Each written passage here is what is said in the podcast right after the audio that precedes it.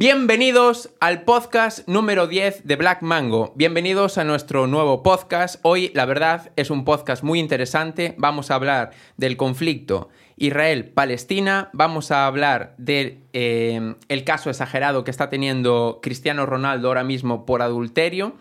Eh, vamos a hablar eh, del problema que hay ahora mismo de extranjeros.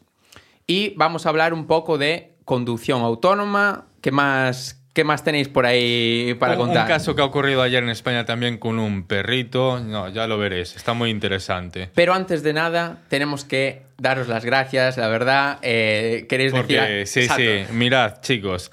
El otro día fuimos a cenar para celebrar en teoría los 3.000 seguidores, que se convirtieron en 20.000, pero es que a día de hoy ya son 60.000 seguidores en TikTok. De verdad, impresionante. Exacto. Da, miedo, la verdad. Como en, un, en cuestión de dos días puedes llegar a ganar, mil seguidores. Estamos muy contentos. Eh, nos alegramos muchísimo de que os eh, esté gustando. Y, nada, empezamos, si os parece, por un tema bastante interesante y a la vez eh, no lo entiendo. No entiendo qué está pasando en el mundo. noticia. Cristiano Ronaldo podría ser castigado a 99 latigazos en Irán por adulterio leéis esta noticia, este título, ¿qué opináis? Yo, mira, justo hoy en TikTok, estaba viendo TikTok y pasó el vídeo este de Cristiano Ronaldo y yo dije, vale, esto, es mentira, es una coña, así. Y justo empezáis a hablar de eso y dice, hostia, que no es mentira, que era verdad. Es que parece coña, o sea, o sea realmente... Yo me puse a leer los comentarios para ver qué comentaba la gente y tal y preguntaban entonces, ¿esto es verdad? Eh, suena increíble. Me puse a buscar por Google y ahí ya vi que sí, sí, es verdad. Claro, yo, no busqué la noticia, pero quiero decir, adulterio, yo lo único que vi es que parece que fue a visitar a una, a una chica que tendría alguna discapacidad. Eh, la sí, la noticia eh, es esta. Eh, Cristiano Ronaldo fue a jugar un partido con, con su equipo, el Al Nassr. Sí. y de paso, pues hay una chica que tiene un 85% de discapacidad, ¿vale? Entonces Cristiano Ronaldo, bueno, mm, una cosa que lo caracteriza mucho es que eh, dona bastante, intenta ayudar a la gente esto con, que, está, que está mal o que tiene pocos recursos y fue eh, a visitarla. A todo esto que eh, durante la visita le da un abrazo, le da un abrazo y un beso. ¿Qué pasa? Se ve que Irán esto lo tiene penado como adulterio.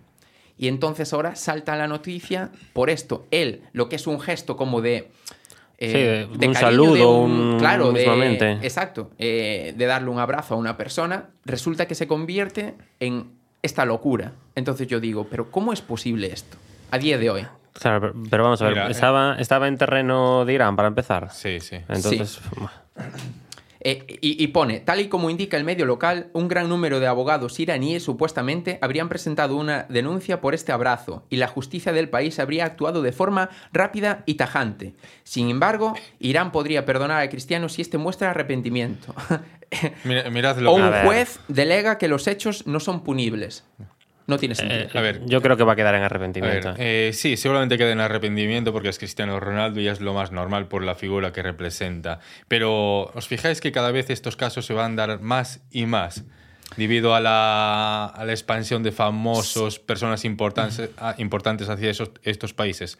Le estamos dando demasiada visibilidad a, este, a estos países. Sí, pero no tiene sentido. Yo creo, yo estoy contrario a vosotros. Yo creo que no va a haber arrepentimiento por parte de Cristiano Ronaldo porque no tiene sentido. Cristiano Ronaldo es un señor que eh, se la suda completamente esto. Y no, es que no veo nada mal, nada punible con respecto a esto. No, eh, era una pintora, ¿vale? Con, que tiene parálisis el 85% de, en su cuerpo y que venga eh, por darle una muestra de cariño, de afecto, por, ambas, por ambas partes, que no es solo cristiano. Fue, no sé, es que es un gesto tan internacional, ¿no? Como dar un abrazo. Son leyes que tienen estos países árabes que no son normales. Claro, pero, o sea, realmente eh, a una persona que viene, que no conoce de ah, estas leyes. Sí, tiene que cumplir estas leyes, en plan, estrictamente. Es que no sé qué decirte. Por una parte entiendo que sí, porque vas, no, vas tú a ellos, entonces tienes que cumplir con sus normas, pero estas normas son... A ver, ¿quién, sabe eso? O sea, ¿quién, ¿quién va a Irán y dice, no le puedo dar un abrazo a una mujer? En plan, entiendes que, vale, van tapadas y todo eso y tendrán sus, sus normas entre ellos, pero para los extranjeros es muy fácil que un extranjero cometa un error que no, que no sabe. Entonces, claro. que eh, tenga que pagarlo. O sea, vale que le des un toque de atención, pero... Claro, es que 99 latigazos a una persona que desconoce completamente esto, que vale eso, Lo de 99 latigazos me parece eh, titular, titular, Yo creo que se va a quedar en nada y a chuparle, básicamente. Sí. sí. sí, debería haber unas leyes internacionales sobre esos temas, porque no son normales. Que ningún país se pueda permitir eso. Claro, es que es lamentable de que el castigo sea tan desproporcionado a, darse un abrazo con una muestra de afecto. Creo. Sí, sí, sí. Sea como sea, hoy tenemos bastantes noticias de estas. Eh, y muy relacionado por el entorno de Irán. Irán, eh, que está muy relacionado con lo que vamos a hablar hoy. Eh, pero bueno, vamos mantenernos en orden y vamos con la siguiente noticia. Kissinger, ¿sabéis quién es Kissinger? Sí, me lo comentaste antes. El, vale. el... Sí, eh, es secretario de Estado de Estados Unidos. Secretario de Estado, ok. Exacto. Es secretario, ¿eh? Secretario, vale. Ex secretario. Ah, ex, secretario. de Estado de Estados Unidos. Bien, ya es un señor mayor. Y eh, sabéis que ahora mismo está habiendo por toda Europa eh, manifestaciones pro jamás. Sí. ¿No? Vale. Pues Kissinger dice sobre estas manifestaciones, es un grave error acoger a demasiados extranjeros. ¿Qué opináis de este título? Acoger, acoger en todos los sentidos, tanto turismo como vivienda o qué. Este título, yo quiero que me digas qué opinas de este título. A ver, por una parte no me tiene sentido, porque al fin y al cabo eh, lo que es el turismo es, está globalizado, entonces da a entender que el mundo está globalizado, y entonces puedes acceder a cualquier lado de forma simple y sencilla. Si tú empiezas a... Si tú prohíbes en un país eh, la entrada de extranjeros, estás limitando el dinero un poco en lo que es la potencia de ese país. Pero aquí está diciendo acoger a demasiados extranjeros no está diciendo que el turismo, sea, un problema. sea un problema. Está diciendo acoger. ¿Qué quiere decir? Que como... Quitar puestos de trabajo, viviendas y dejarlos, todo eso. dejarlos entrar en tu país para vivir. Vale. A ver. El, turismo no es ningún problema porque el turismo normalmente es controlado. Lo que es descontrolada es la inmigración. Que ilegal. ilegal, claro. Eh, que ocurre, está ocurriendo en muchos países africanos en estos momentos en, en toda Europa. De hecho, en Suecia, en las últimas semanas, han muerto un montón de personas que, nunca se había vivido un episodio de ese estilo allí, ¿sabes? Tanto que el gobierno sueco tuvo que sacar el ejército a la calle para intentar remediar el problema. La problemática está siendo la inmigrancia ilegal. Inmigración. sí, la inmigración ilegal. A ver, es que eh, si hay inmigración, el problema está en su país, ¿no?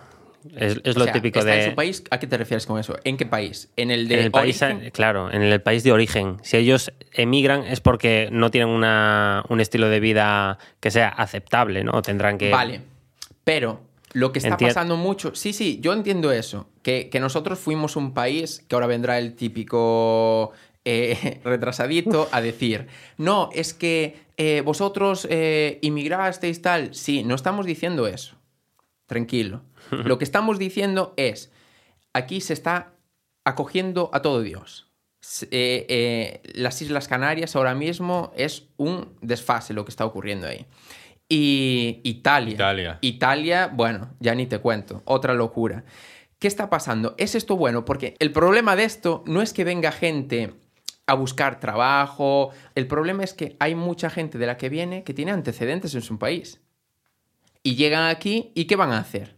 Pues lo mismo que hacían en su país, ¿no? Mirad, cuando hay un choque cultural tan grande como lo es eh, normalmente África con respecto a Europa, hay un choque tan grande cultural como que las culturas se, son opuestas entre una a la otra. Entonces es mucho más normal que haya conflictos, eh, problemas, tanto por religión, bueno, y por choque cultural. Sí. O sea, no nos acabamos de aceptar. A ver, nosotros nos pasó. Hemos estado en países árabes y lo que ocurre cuando llegas a estos países te choca, porque es un modo de vivir que dices tú, madre mía, hasta que parece que nos echamos las manos a la cabeza, pero es su país. Sí, tienes que respetarlo. Sí. El problema es que cuando vienen estas personas quieren adaptar sí su estilo de su país aquí. ¿Entiendes? Y no, no se puede. No se puede. No se puede. Es que eso no se puede. O sea, si tú vienes aquí, las costumbres son estas. Eso es lo que deberíamos hacer. Y estamos siendo un poco país de pandereta y diciendo, no, cada uno que no sé qué. No, no, no, no, no, no. Si tú vienes aquí, respetas esto. Y si no, te vuelves para tu país. Es así de simple. Es que es, es tan sencillo como eso. Eso sí lo veo, eso sí. Es que es sencillo. Tú cuando vas allá, o tú vas a Irán y llegas allí y le dices, no, no, esto no se puede hacer. Lo de los latigazos. Tú ves que ellos pongan costumbres eh, nuestras para nuestra gente. No lo hacen. Porque nosotros tenemos que hacerlo. Sí. ¿Por qué?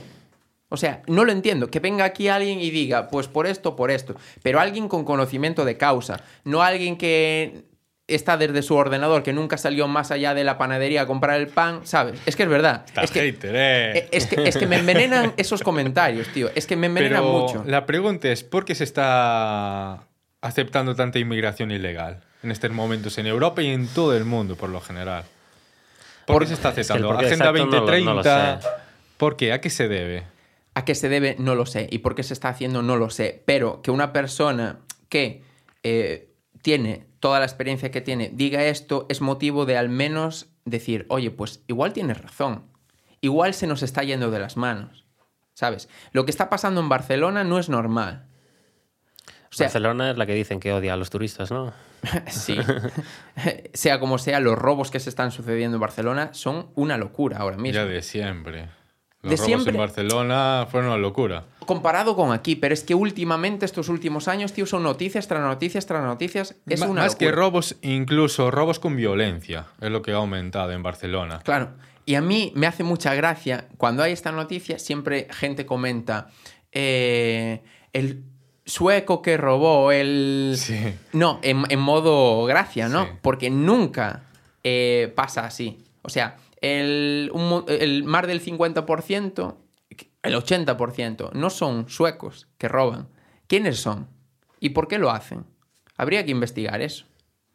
Sí, sí. No se puede hablar de eso. En España está prohibidísimo. No lo entiendo por qué.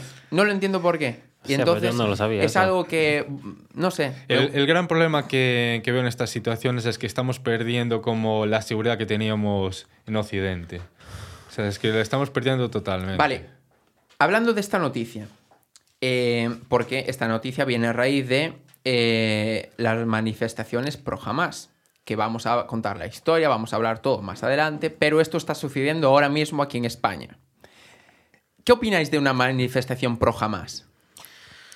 Una manifestación pro jamás. Aquí en España, ¿Qué, qué- qué tiene que ver España con lo que está pasando? aparte allí? de eso, he visto, eh, es, que, es que me revienta, he visto banderas LGTBI junto a banderas eh, palestinas Sí. pro Hamas. Eh, ¿Qué opináis de esto? O sea, es, ¿la gente puede tener tan pocas neuronas de hacer esto normal? Yo creo que es rollo algo que está en tendencia mundial. Es como que meterte en esa tendencia mundial va a hacer que es, no sé, que sí. destaques o que. Pe- Pero ¿por qué no van a la frontera con Gaza, entran adentro con esa banderita a ver qué pasa? O sea, A es que no lo entiendo.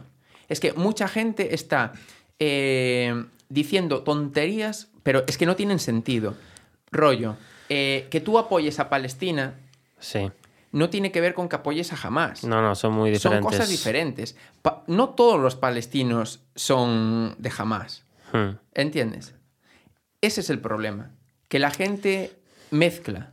O sea, es que si tú haces una manifestación pro que estás de acuerdo con la Con mentalidad de. Hamas. Es, Con es el con el terrorismo. terrorismo. Y es como. A ver, eh, entiendo por qué surgió Hamas, pero lo que acaban de hacer eh, hace escasa una semana es, es, que, es que es demasiado exagerado. Es un- de hecho, lo comparan con el 11S para ellos, en plan. Que sí, que sí, que fue una locura. ¿Tú qué opinas de esa Sí, sí. manifestación? Eh, opino que seguramente ni esas personas, que seguramente sean árabes, quizás ni saben lo, lo que es jamás, ¿sabes? Eh, hasta cierto punto. No saben lo que significa en realidad. Pero bueno, lo siguen como una tendencia, una Eh, moda, claro, ¿sabes? exacto, un es lo que decía, movimiento una tendencia. incluso. Como un movimiento. ¿Tú crees que igual piensan que todos los palestinos pertenecen a Hamas? Esos son los prejuicios que hay. Podría ser, podría ser que sí. Son personas incultas, seguramente. Bueno, ¿y qué le dirías a esas personas incultas? Que se pongan a estudiar y a trabajar. Ahí lo tenéis, perfecto. Hombre, es que es un vacile. Sí, sí, o sea, quería comentar esto porque hablaremos más adelante. Sí, entonces, es un vacile. Debido a toda la inmigración, eh, seguramente debido a toda la inmigración que está ocurriendo en España, pasan estas cosas. Si no, seguramente serían cinco matados. ¿sabes? Pero es que es un descontrol. Ya. Entonces, con esto tenemos porque vamos a hablar a continuación más profundamente de todo este tema y tampoco queremos dar demasiados spoilers, pero ahora tenemos un par de noticias que queremos comentar y ya nos metemos de lleno en el tema Israel-Palestina, contando todo esto, analizando más en profundidad todo esto que estamos hablando eh, ahora. Pero coméntenos, experto en, en microbiología. Vamos a cambiar un poquito de tema. Y es que una profesora de la Universidad de Leicester de microbiología ha escrito un artículo con los alimentos que nunca llegaría a comer y nunca comería. ¿Cuál piensas que puede ser? A ver. Ella es experta en microbiología, y nunca comería estos alimentos. Sí, exactamente. Pero a ver, me quedé solamente con un alimento porque me hizo la cabeza. Vale, ¿tú cuál dirías entonces?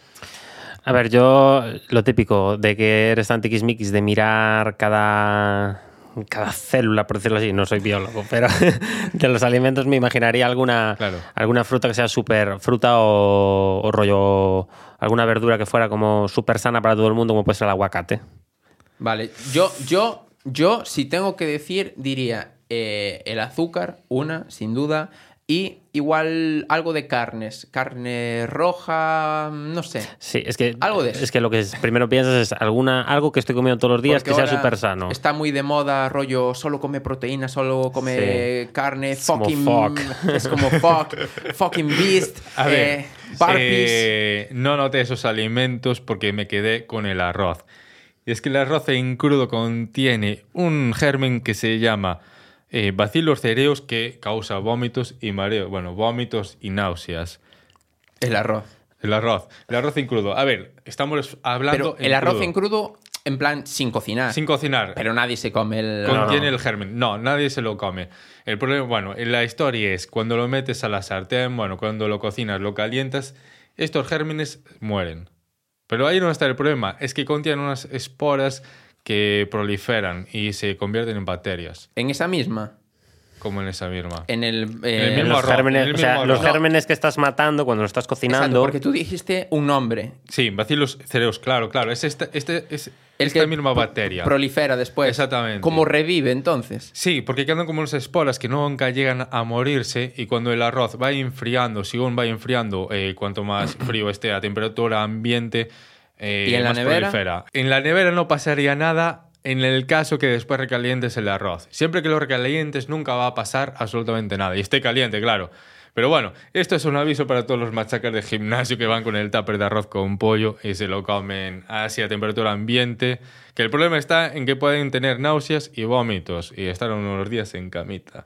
Pues ¿A ti te ha pasado alguna vez eso? ¿Tú qué tal el arroz? ¿Te gusta? Yo, el arroz es mi comida favorita. Siempre como arroz, siempre que puedo. O sea, cuando vivía de estudiante, eh, arroz todos los días. Eh, desayunas arroz, comes arroz, cenas arroz. Hasta meriendo arroz, tío. No, pero eh, sí que es verdad que en mi casa se hace mucho lo de apartar el arroz en temperatura ambiente, ponerlo en un, en un, en un cazo o algo. El problema radica ahí en la temperatura ambiente, que es cuando esta bacteria prolifera y se... A mí nunca me pasó nada de eso. O sea, sí que es verdad que a lo mejor te duele el estómago y no sabes por qué es, pero a lo mejor es porque has comido arroz y ahora que sabes esto ya esperas lo peor. dices, uy. Mm, no sé. Entonces, ¿cómo hacen las pero muchas, estas que... Eh, el rollo está en que quizás no nos damos de cuenta, pero algunas veces que nos dolió la tripa en algún momento fue por comer arroz en, en este estado. ¿Qué le dirías a la gente a partir de ahora sabiendo esto? Integral. claro. que caliente siempre la comida. Siempre calentada. Siempre caliente. Pero en el microondas vale.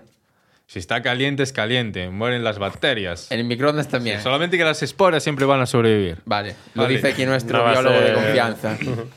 ¿Qué más tenemos? Vamos, vamos a ir con una noticia sobre la conducción autónoma.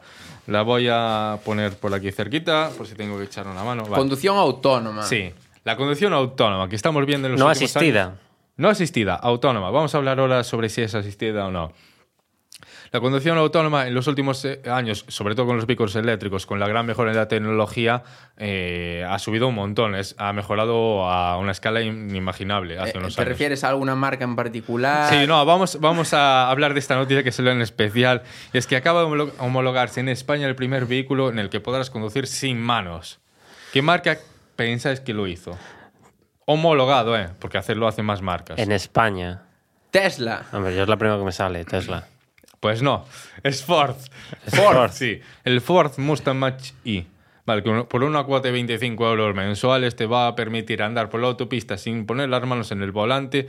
Eso sí, tienes que estar mirando todo el rato al frente en la carretera porque teóricamente tiene una cámara que te está enfocando en los ojos. Desconozco si es cierto o no.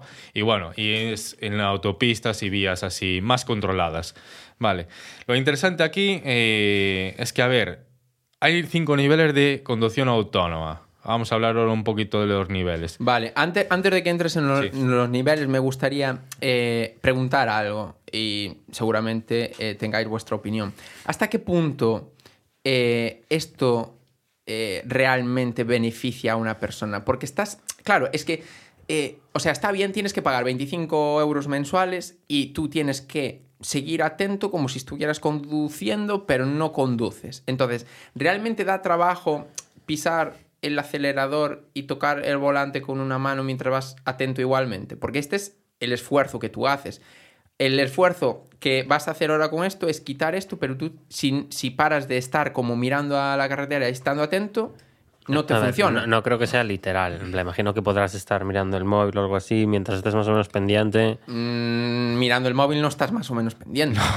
Mirando el móvil no, Claro, no puedes Quiero decir, estar- si te pilla con la cabeza recta, así, rollón que estés así, No, porque según dice es, es que me parece ojos. surrealista. O sea. Eh, no ¿qué sé qué sentido tan tiene? justificado es este sistema de Ford Mustang. Eh, yo conozco el del Tesla, eh, lo he probado, lo he visto en muchísimos vídeos también. Te- tengo una opinión más, más Sí, más completa. cercana, sí. Sí, más cercana.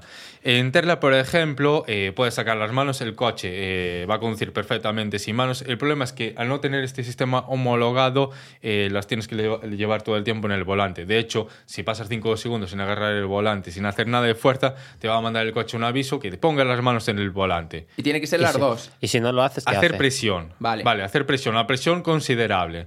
Vale. Si no lo haces, ¿qué va a pasar? Si no lo haces, lo que sucede es que el vehículo va a ir reduciendo la velocidad hasta el punto que se para, llega a Se parar. para. Vale. Eh, en autopistas, autovía funciona muy bien. En vías urbanas, eh, un desastre actualmente. El problema de esta conducción autónoma, lo que pienso es que la tecnología actualmente está radicando en las cámaras. Nos estamos fiando de cámaras que no son sensores, que envían una, una frecuencia una hacia adelante infrarroja, eh, bueno, algún tipo de, de frecuencia para saber a qué distancia están todos los objetos. Sino que nos fiamos en las cámaras, que las cámaras hasta cierto punto sí que enseñan profundidad, pero al mismo tiempo no es tan fiable. En cambio, los sensores tienen la, fiabilidad de que sabes las distancias, pueden ver mucho más lejos que las cámaras. Si viene un coche muy lejos en movimiento, también lo vería. Pero el problema es que en condiciones adversas como la lluvia, nieve, eh, esto obstaculiza todos los sensores. Sí. Por eso, yo lo veo así un poco complicado. ¿Vosotros os acabaríais de fiar de una conducción autónoma? Mira, yo ahora mismo es que no me saca trabajo ninguno. Entonces, ¿para qué voy a querer una conducción autónoma si realmente no me beneficia en nada? Pero es verdad. Yo, yo no la necesito. Quiero decir, aunque, aunque pudiera, no la pillaría. O sea, porque es como. Yo, yo sin duda no, no pagaría 25 euros porque me parece excesivo por este uso a, a día de hoy. Pero vamos, quita muchísimo trabajo de encima. Es como el cambiar de marchas, el cambio automático a cambio manual. Es otro mundo, no se puede ni comparar. Pero vamos a ver. si- Me da la sensación de que nos estamos acomodando. a ver, yo en creo. todo, tío. A ver, pero tú por qué te ríes exactamente. Me río porque es un chiste. Eh, Lo que es un mucho chiste. más cómodo, quita, eh, quita muchísima. No, ya no voy a decir estrés, sino fatiga. A ver, O sea, yo creo no que te tú, fatigas tanto. No, yo creo que tú eres demasiado fan. O sea, yo creo que tu opinión es ya demasiado fan porque a ver, ¿qué te quita qué quita estrés? No, te quita fatiga. Eh, Tú sabes lo que es pesar el embrague, fum, fum, fum. Primera, segunda, tercera, cuarta. Es innecesario. Pero vamos a ver, pero no estamos hablando, no, vamos a ver, no estamos hablando de eso. Eso ya hay coches automáticos. Claro, claro. Eso no estamos hablando de si es automático o manual. A ver, si nos centramos, estamos hablando de conducción autónoma, ¿no? Sí. Eh, eso no tiene nada que ver meter o hacer como dices tú, boom, boom. Comodidad, pero bueno, lo extrapolo a la conducción autónoma. No, pero compárame un automático con, con eso. Si tú ya dijiste, en las carreteras secundarias no sirve para nada. Eh, te deja utilizarlo, pero no funciona correctamente, entonces es, si no funciona, no sirve. Fuera. Autovías y autopistas sí funciona, ¿verdad? pero de muy bien. Vale, pero ¿de qué te vale si tú tienes que estar como si estuvieras conduciendo? Pero si la mano en el volante, lo único. Claro, es que de qué te vale. Que tú me digas, pues en el futuro que es de otra forma, vale. Pero tú ahora. En ese futuro distópico, cuando tú entres en la parte de atrás del coche y le digas a una pantallita, quiero ir aquí, y la. ¡Pum! ahí, ahí, te lo compro. Ahí te lo compro. vamos a hablar, vale, vale. Pero, no, no, pero mientras, mientras no te rías y, fanboy nada. Sí, sí, voy a deciros todos los niveles que hay de conducción autónoma, que hay cinco niveles, cuando el nivel uno sería unas ligeras ayudas a la conducción, como es el control de crucero adaptativo. Eso lo entiendo si te ayuda a evitar accidentes, por ejemplo. No, a ver, no, todo es ayudar a, evitar accidentes, ¿vale? Eh, los coches actualmente tienen un sistema de detección de, pasivo que, eh, que te salva de accidentes. Por ejemplo, el Tesla eh, ve un coche que va a pasar a toda pastilla por aquí y se frena solo, ¿sabes? Si te va a pasar el coche por delante. Eh, son sistemas que tienen. De hecho, el del Tesla es el mejor de todos actualmente. Vale. Pero no es lo mismo. Vale, estos son como para que te sea más sencillo y no te más comodidad. Más comodidad. Vale, bueno, el nivel 1 sería ese, que es el crucero, crucero adaptativo, que básicamente es guardar la distancia con el coche de delante te la guardas solamente el ah, coche. ¿vale? sí que tienes que ir girando tú, pero sin embargo no le pones 110 estable, sino que eh, puedes rebajar de 110 a 90 y así. El nivel 2, el coche ya te mantiene la trayectoria y te ayuda también a frenar. Es decir, sería el nivel 1 más el 2 aumentado. Ya gira solo también. El nivel 3. El piloto seguirá siendo necesario, pero solo cuando el coche lo necesite. Eso sí, habrá que estar atentos a la carretera y supervisar el sistema en todo momento. Aquí es en el que estamos ahora mismo. Sí, estamos ahí casi llegando a este nivel. Pero aún no estamos. No estamos, estamos llegando. Vale, estamos aquí entre el 2 y el 3. Porque estos son los eh, niveles estipulados así como tal. Después hay alguna variante, ¿sabes? Hay alguno que puede tener algo del nivel 3, que no llega a llegar al nivel 3. Y así. Este está muy bien, pero bueno, tenemos que supervisar que funcione bien el sistema. Después estaría el nivel 4, que es todo lo mismo, pero ya no es necesario supervisar el sistema, que ya tiene como un checklist, como el propio sistema revisa que el sistema funcione correctamente. Ya sería Una IA, ¿no? Que vigile, por decirlo es así. como una IA que él ya se autorregula. algo así, si no sería una IA, pero es como esto funciona mal, intenta corregirlo. Si no, te hace falta tu ayuda.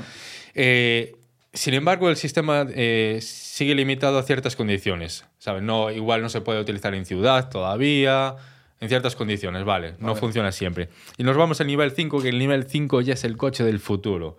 Lo que todos nos imaginamos, como lo que tú decías anteriormente. Es un coche que entres en el coche y no tiene ni pedales, ni volante, ni absolutamente nada. Ya no es necesario ningún conductor. Es un simple pasajero. Los integrantes del coche ya pueden ver películas legalmente, podréis dormir, hacer lo que os dé la gana. El sistema, si tiene algún error, será otro sistema de emergencia quien se encargará siempre de solventarlo. Siempre será solucionado por el propio coche. Este ya sería el nivel 5, que estamos muy lejos actualmente todavía. ¿Y se conseguirá? Seguro que sí. A mí me cuesta creerlo, pero visto lo que hemos conseguido hasta hoy en día. ¿Cómo era la película esta de. Blade Runner está también. No, no, no, no. de tu actor favorito. Que hay un momento. Creo que es Yo Robot, puede ser. Ah, de Will Smith, sí. De Will Smith, que durante un momento de la película los coches van automáticos, todos. Y durante un momento de la película tiene que activar. Sí. Vale, ¿tú crees que no habría que dejar como el sistema este, llamémosle primitivo, por si ocurre cualquier incidente. Eso, sí que lo veo. Eh, deberíamos, sin duda. ¿Tú realmente crees que... claro, es que que no tenga volante, que no tenga nada, vale, lo lleva todo eso, pero en caso de una emergencia, tú no puedes hacer nada. Estamos suponiendo que. Que hackean y, y como un maldito la Play. Claro, entonces, A ver. eh, dejar el modo de poner manual para, oye, si me va a controlar un robot que no me lleve a- al punto B porque no quiero ir y no me responde, que yo pueda cambiar, ¿no? Sí, Sí. a modo manual. A ver, seguramente esta tecnología ya puede existir, solamente que no está al alcance de todos los bolsillos. Serían coches de El nivel elevado- 5, dices. Yo pienso que sí, que ya podría estar ¿Que ahora disponible. mismo? No. Yo pienso que sí. Solamente que no está al alcance de todos los bolsillos y no serían coches para nada económicos. Eh, lo que está claro es que solamente con el sistema de cámaras no va a ser el coche de conducción autónoma total, ni sensores LIDAR, quizás. ¿Sabes lo que son los sensores LIDAR del Los- iPhone, por ejemplo? Lo escuché un millón de veces, pero no sé lo que son. Explícalo. Los sensores LIDAR son, bueno, el iPhone tiene las tres cámaras actualmente, tiene como un pequeño círculo al lado del flash y es el sensor LIDAR. Por ejemplo, tú lo coges con una aplicación que hace el sensor LIDAR, lo pasas por toda la habitación y hace un escaneo 3D de todo lo que ve. Vale, y guarda profundidad. Es como que está enviando señal hacia adelante, boom, boom, boom, bueno, para todas las direcciones, Ok. según la, el, bueno, el circulito, y te hace la representación de todo en 3D. Y con eso podemos saber muchos datos de la navegación. Es mucho más exacto que una cámara. Eso es fijo lo que tienen las gafas 3D, entonces, imagino. Yo me acuerdo antes cuando probaba los Oculus Rift que te hacían un sensor para decirte puedes andar hasta tal sitio. A partir de aquí no andes más porque choques con un mueble o chocas ver, con la pared. eh, se puede hacer, sí, seguramente. También se puede hacer de otros, de con otros métodos. También con cámara. Lo que pasa es que con Sí, cámara, con no- cámara, no, eh. llega a ser tan fiable. Es como los sensores del coche. No son igual de fiable. La cámara no te sabe decir si son 50 centímetros Claro. que un sensor que está enviando la Sabe la señal distancia. hacia adelante. Claro, la distancia hacia adelante y ya sabes exactamente que al- ahí, al, al cortarse la señal, son 50 centímetros. Por eso. Bueno, a ver, está interesante, pero yo creo que hay muchas cosas que pulir, muchas cosas que decir, eh, quitar el volante, quitar todo para que sea una caja controlada por una IA, porque a ver, en fondo es un robot, Claro. ¿no? Sí, sí. Que tiene como su base de datos y ella toma las decisiones que considere pertinentes.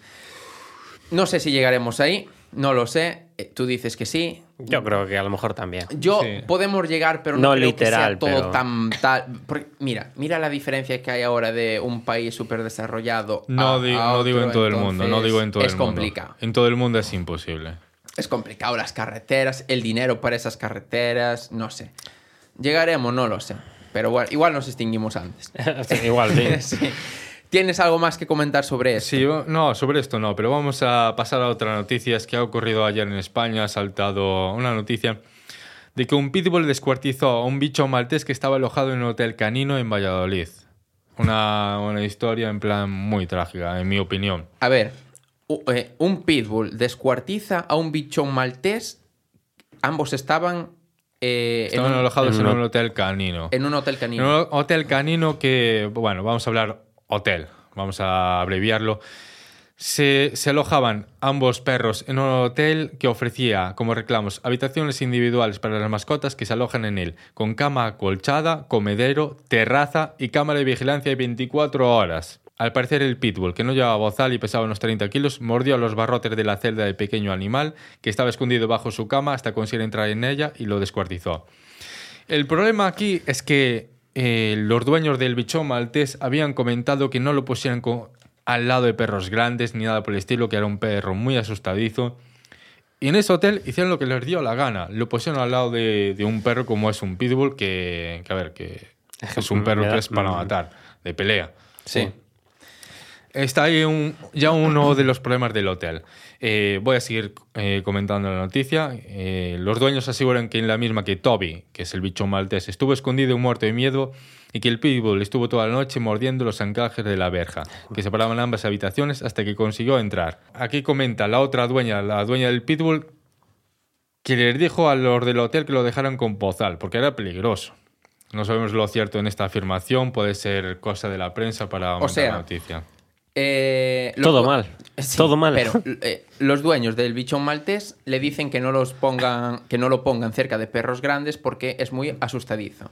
Y la dueña del pitbull dice que le pongan bozal porque es un perro muy peligroso y puede atacar a otros perros.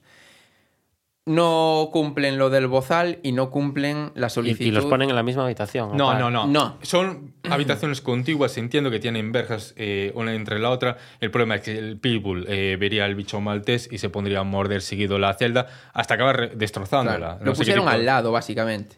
O sea, le dice, por favor, no lo pongáis al lado. Al lado dices, perfecto.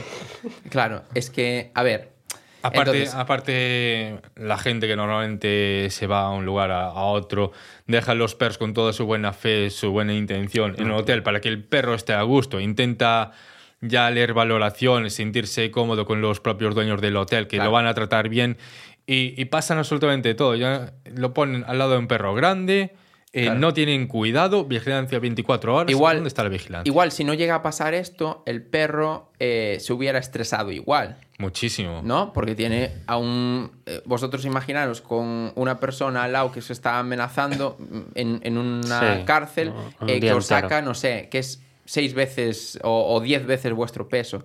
Sin dueños también, porque un perro lo nota. Claro. Entonces, vosotros que tenéis perro, eh cuando buscáis un lugar de esto, me imagino que el tipo de clientes de estos lugares es como tú dices, ¿no? Que están buscando para que el perro esté a gusto mientras yo me voy de vacaciones, ¿no? Que el perro pues se mantenga bien, no me eche como mucho de falta, Esté, esté en buenas manos, ¿no? Que no se muera de pena. Exacto, y aparte que, oye, eh, tenían camas, seguramente tenía, lo bañaban, seguramente que lo cuidaran, que lo estuvieran con él y tal. Que esté atendido, que juegue con otros perros, pero con cuidado, con cautela, porque hay perros que atacan a otros perros, eh, por el motivo que sea, pueden atacarse. Entonces, tienen que estar cuidados todo el tiempo.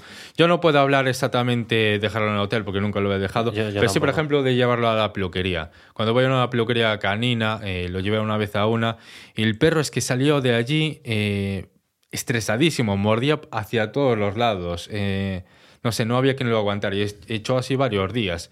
Es como que no lo debieron tratar bien, lo debieron forzar a hacer cosas que él no quería, no estaba a gusto, no lo debieron tratar como era debido y el perro salió totalmente descontrolado. En cambio, cambié de peluquería canina a otra, eh, ya mía de primera mano, eh, mirando bien las reseñas e informándome.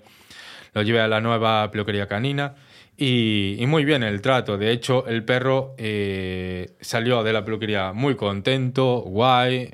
Guay, salió. Wow. No, no, no, salió. Vale, con Salió tranquilo, no salió escopeteado. Sí, sí, salió muy bien y volvió otro día y sin ningún problema. No, no vi ningún comportamiento de perro estresado. Sí. Y esto con los hoteles es que es lo mismo. Vale, pero ¿qué debería pasar ahora? O sea, ¿qué creéis que. ¿Cuál sería la resolución?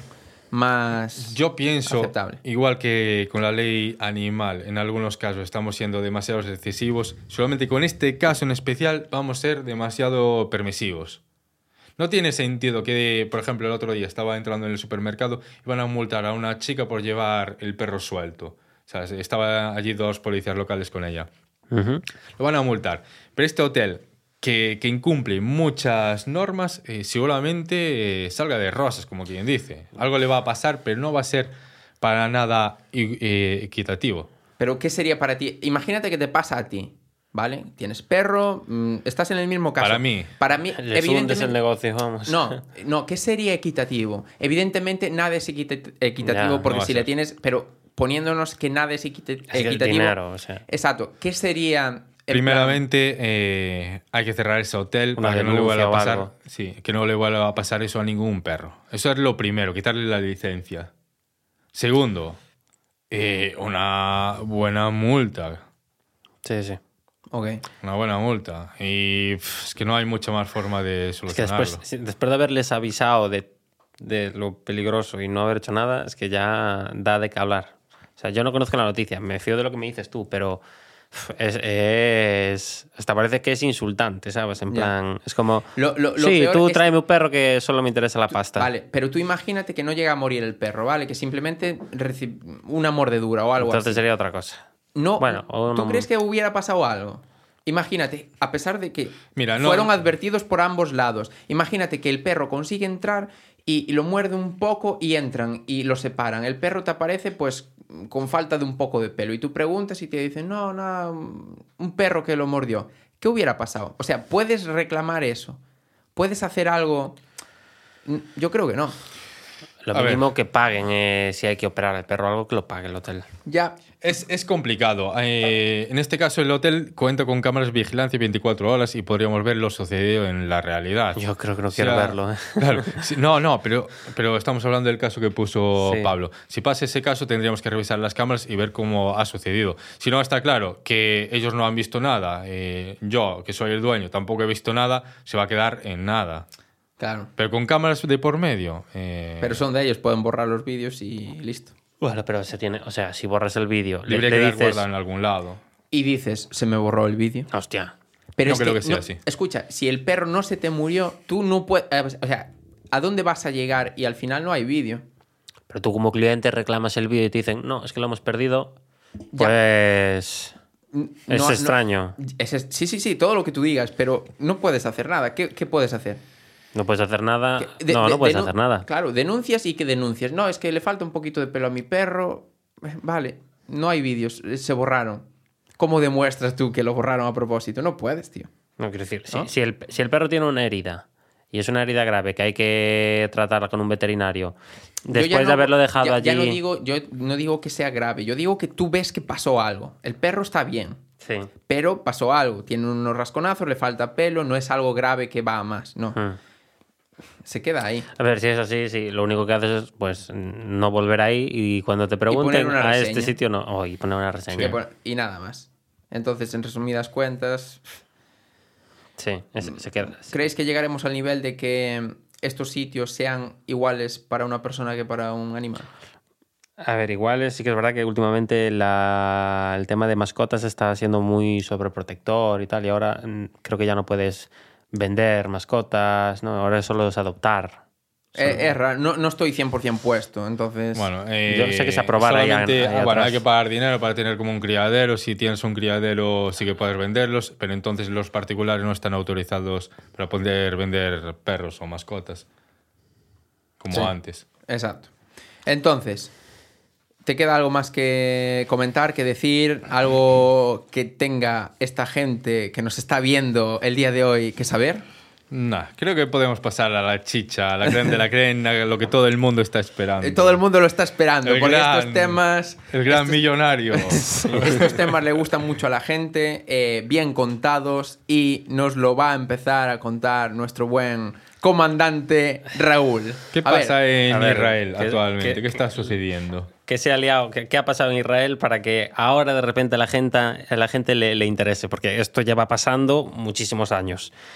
Pero lo que sabemos es que resulta que el 7 de octubre, ¿no? este sábado pasado, eh, resulta que hubo un ataque por parte de Gaza, del grupo Hamas, que después hablaremos de todo, todo sobre esto. Hizo un ataque a Israel donde mandó como unos más de 5.000 misiles en la madrugada del sábado. Y bueno, a pesar de que Israel tiene lo que se llama la cúpula de hierro, creo que es esta que desvía los, los misiles, pues unos cuantos consiguieron caer. Y no solo eso, sino que utilizaron este ataque eh, para pillarlos desprevenidos, porque resulta que este día era la preparación de la celebración del Sabbat, que el Sabbat sé que es una celebración muy parecida a lo que es a nosotros el domingo, es, se hace una vez a la semana y es la celebración del, final de, semana y para ellos es como muy, muy religiosa. Entonces, digamos que lo que tenían pensado los, los, del grupo jamás es decir, vamos este día, los pillamos con un mínimo, con un mínimo de vigilancia y tenemos más posibilidades de entrar, porque consiguieron entrar. Es decir, no solo mandaron los misiles, sino que estuvieron como 20, 20 minutos mandando los misiles y durante esos 20 minutos aprovecharon para acercarse a lo que es la franja de, la franja de Gaza y cruzarla. La consiguieron romper, la alambrada con excavadoras, que hay un montón de vídeos donde se puede ver, y consiguieron cruzar. Después hay un montón de teorías sobre que resulta que había un hueco que había dejado abierto Israel, sospechoso por donde pusieron, consiguieron entrar, pero bueno, todo eso son teorías. Conspiraciones, que son, conspiraciones. Claro, el tema es que eh, no solamente entraron por tierra, también entraron por aire, con, una especie de parapentes, eh, entraron por mar pero consiguieron entrar, eso es lo peligroso. Y después hicieron la barbaridad que hicieron, que es entrar a las ciudades y a base de pistola con camiones, cualquiera que estuviera en la calle, pum, pum, pum, da igual quién fuera. Género, cargo, da igual, se empezaron a cargar a todo Dios. Claro, eh, Israel tardó porque los pilló de sorpresa. Entonces, lo que es la IDF, el Sistema de Inteligencia de, de, Israel, eh, claro, empezó a mover tropas y vale, consiguieron por ejemplo, por, mar consiguieron parar un montón de lanchas. Eh, esto, la mayor parte se resolvió al día siguiente, ¿vale? El día 8 ya. Que, claro, ya empezaron a, a contactar esas ciudades que fueron tomadas por el grupo Hamas y empezaron a echarlos de allí. Claro, en ese momento el presidente de Israel dice, esto no fue una, ¿cómo se dice? Una, como un conflicto pequeño que no llega a guerra. Sí. Vale, pues eh, dijo, esto no, no es una eso. Intifada. Una intifada. Esto no es una intifada, esto ya es una declaración de guerra. Y ya declaró la guerra jamás. ¿Y qué es lo que está pasando ahora? Bueno, pues que, claro, Israel tiene que responder muy, muy, muy duramente, porque Israel ha sido el foco de muchísimos países vecinos. Y si no responde duramente, eh, no, no, da el miedo y el respeto que tiene que dar a esos países. Entonces, claro, empezó a bombardear Gaza sin parar. Y a día de hoy, creo que hoy, día 13, creo que también ha, ha lanzado otra, otra gran ofensiva. Otra gran ofensiva. Y claro, esto es un tema, porque Gaza, vale que lo primero que hay que diferenciar es que Hamas y los palestinos van aparte. Hamas es una organización paramilitar o lo que es para mucha gente, y para mí hoy es, son terroristas, ¿vale? Porque lo que hicieron no, no tiene otro nombre. Sí, sí. Eh, que, que, hay que dejarle claro lo que tú estás diciendo a la gente, porque hay gente que parece que no lo sabe. Eh, los eh, que pertenecen a Hamas, ¿vale? Exacto. Son evidentemente de Palestina, pero no todos los palestinos pertenecen a este grupo Claro. terrorista. Ojo, ¿eh? Claro, claro. O sea, Hamas es. Si, si tenemos que decir. Mirad, vamos a ponernos en contexto ya. Palestina, vale. Arabia forma parte de Palestina. No vamos a entrar en ese tema. Vamos a entrar en el tema de que Palestina es Gaza y Cisjordania. Son dos puntitos que están así un poco separados uno de otros. ¿Qué pasa? Que Gaza va aparte. Gaza la tiene controlada Hamas. Y Cisjordania la tiene eh, controlada la OLP, que creo que es la Operación de Liberación o la Organización de Liberación de Palestina. Vale. En la OLP consiguieron llegar a un acuerdo. Hay un grupo, hay un partido político que se llama el Fatah, que consiguió llegar a un acuerdo. De hecho, también están los acuerdos de Abraham, que se hicieron en 2020, donde básicamente los israelíes y los palestinos y los árabes, ¿vale? Para ser más exactos, consiguen darse la mano. Y parece que ya mm, hay un poquito más de paz, que después vas al mundo real y sigue habiendo conflictos, porque los israelíes son los hijos de... de O sea, que aquí hay para todo. Sí, sí, sí. De, de lo que se dice a lo que se hace, hay. de- del hecho al. tre- De, ¿Cómo se dice? Del Del, hecho dicho, a- del dicho al hecho hay, hay un trecho. Exactamente. Porque después ya contaremos, porque los israelíes eh, consiguieron ocupar lo que consiguieron de forma ilegal, incluso. Sí, sí, sí, sí, Sí. Entonces, ahora Israel está contestando. Claro, preguntas. ¿Por qué supuestamente la inteligencia eh, de, de Arabia, la IDF, la supuesta De Israel. Sí. La inteligencia de se Israel, llamaba. Eh, Fuerzas Armadas de Israel, que son las supuestamente más inteligentes del mundo, no consiguieron detectar esto. Cuando ya supuestamente tienen incluso agentes infiltrados en, en Hamas. Claro, hay una teoría que me parece surrealista y es la de que los han dejado entrar para que tengan la excusa perfecta para quitar a Hamas del mapa.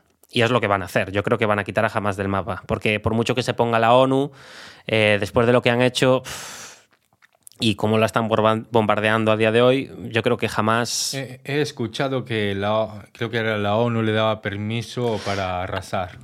No, hay un permiso para los palestinos para que luchen por los, los derechos, en plan, para que se le dé el permiso para luchar por... Como las, es Por que no me territorio. Exacto. Pero jamás no forma parte de esto, porque jamás va aparte, es lo que os dije antes, Ah. ¿sabes? Entonces, sí. ¿Y esto qué significa? ¿Que un pale- palestino sí que puede como matar a alguien en- en- para conseguir lo que considera su parte de su territorio? Matar es una palabra muy grande, Vale, pero entonces, luchar lu- por claro, ello... pero ¿Qué luchas? ¿Cómo luchas? Claro, porque los israelíes, a ver, es uno de los ejércitos más poderosos del mundo. Sí.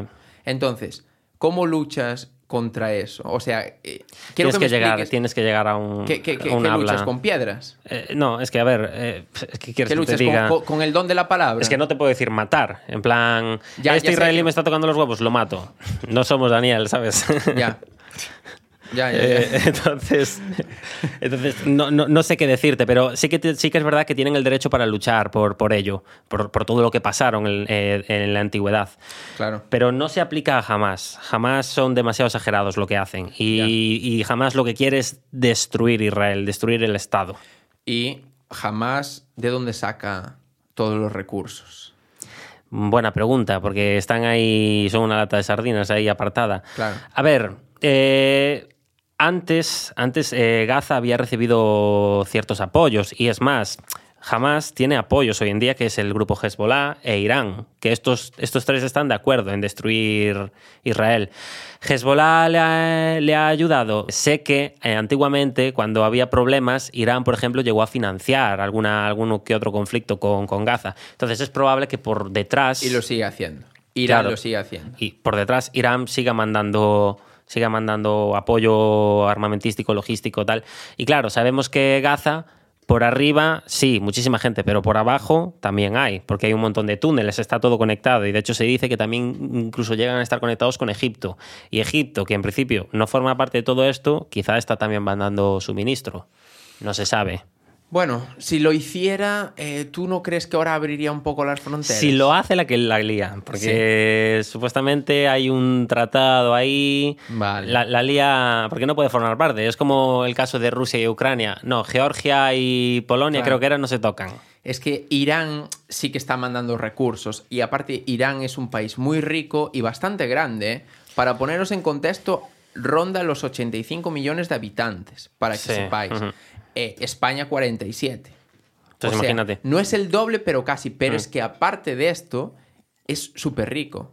Tiene un montón de petróleo, minerales. Sí. O sea, entonces. Ta- también te digo, eh, Israel bombardear eh, Gaza, eso también es un, no, es- no es, es un delito para ellos. Hombre, tú tienes que saber que en Gaza no sé cuántos habitantes hay, creo que había como 5.000 habitantes. 500.000. 500.000. Pues imagínate. Israel sé que mandó como a un montón de ciudadanos de Gaza que emigraran hacia el sur, pero claro, es que tú ma- mandas una bomba allí y mínimo a una cantidad te las vas a llevar. Por Claro. mucho que vayas a, a destruir las infraestructuras de Hamas, Ya, el problema de esto, a mi parecer, es que jamás hace los ataques, pero luego como que se refugia con los palestinos normales, ¿no? Sí. Entonces, para Israel, ¿cómo identificas quién es quién? es- eso también me lo pregunté yo. Claro. Eh, Eso también me lo pregunté yo. es que es Mm, complicado, tío. Es que puedes, puedes hacerte pasar por, por un ciudadano a ver, tú, tranquilamente. a ver, es palestino. Claro. Están todos juntos. Lo que pasa es que un, un palestino de a pie no, no tiene por qué pertenecer al grupo de Hamas. Pero claro, Hamas hace los ataques y van a la. Claro. de vuelta eh, para Es que- atrás, ¿no? Claro, los ciudadanos de Gaza están en Gaza porque están de acuerdo con Hamas o están de acuerdo No, o no. porque no pueden salir de ahí.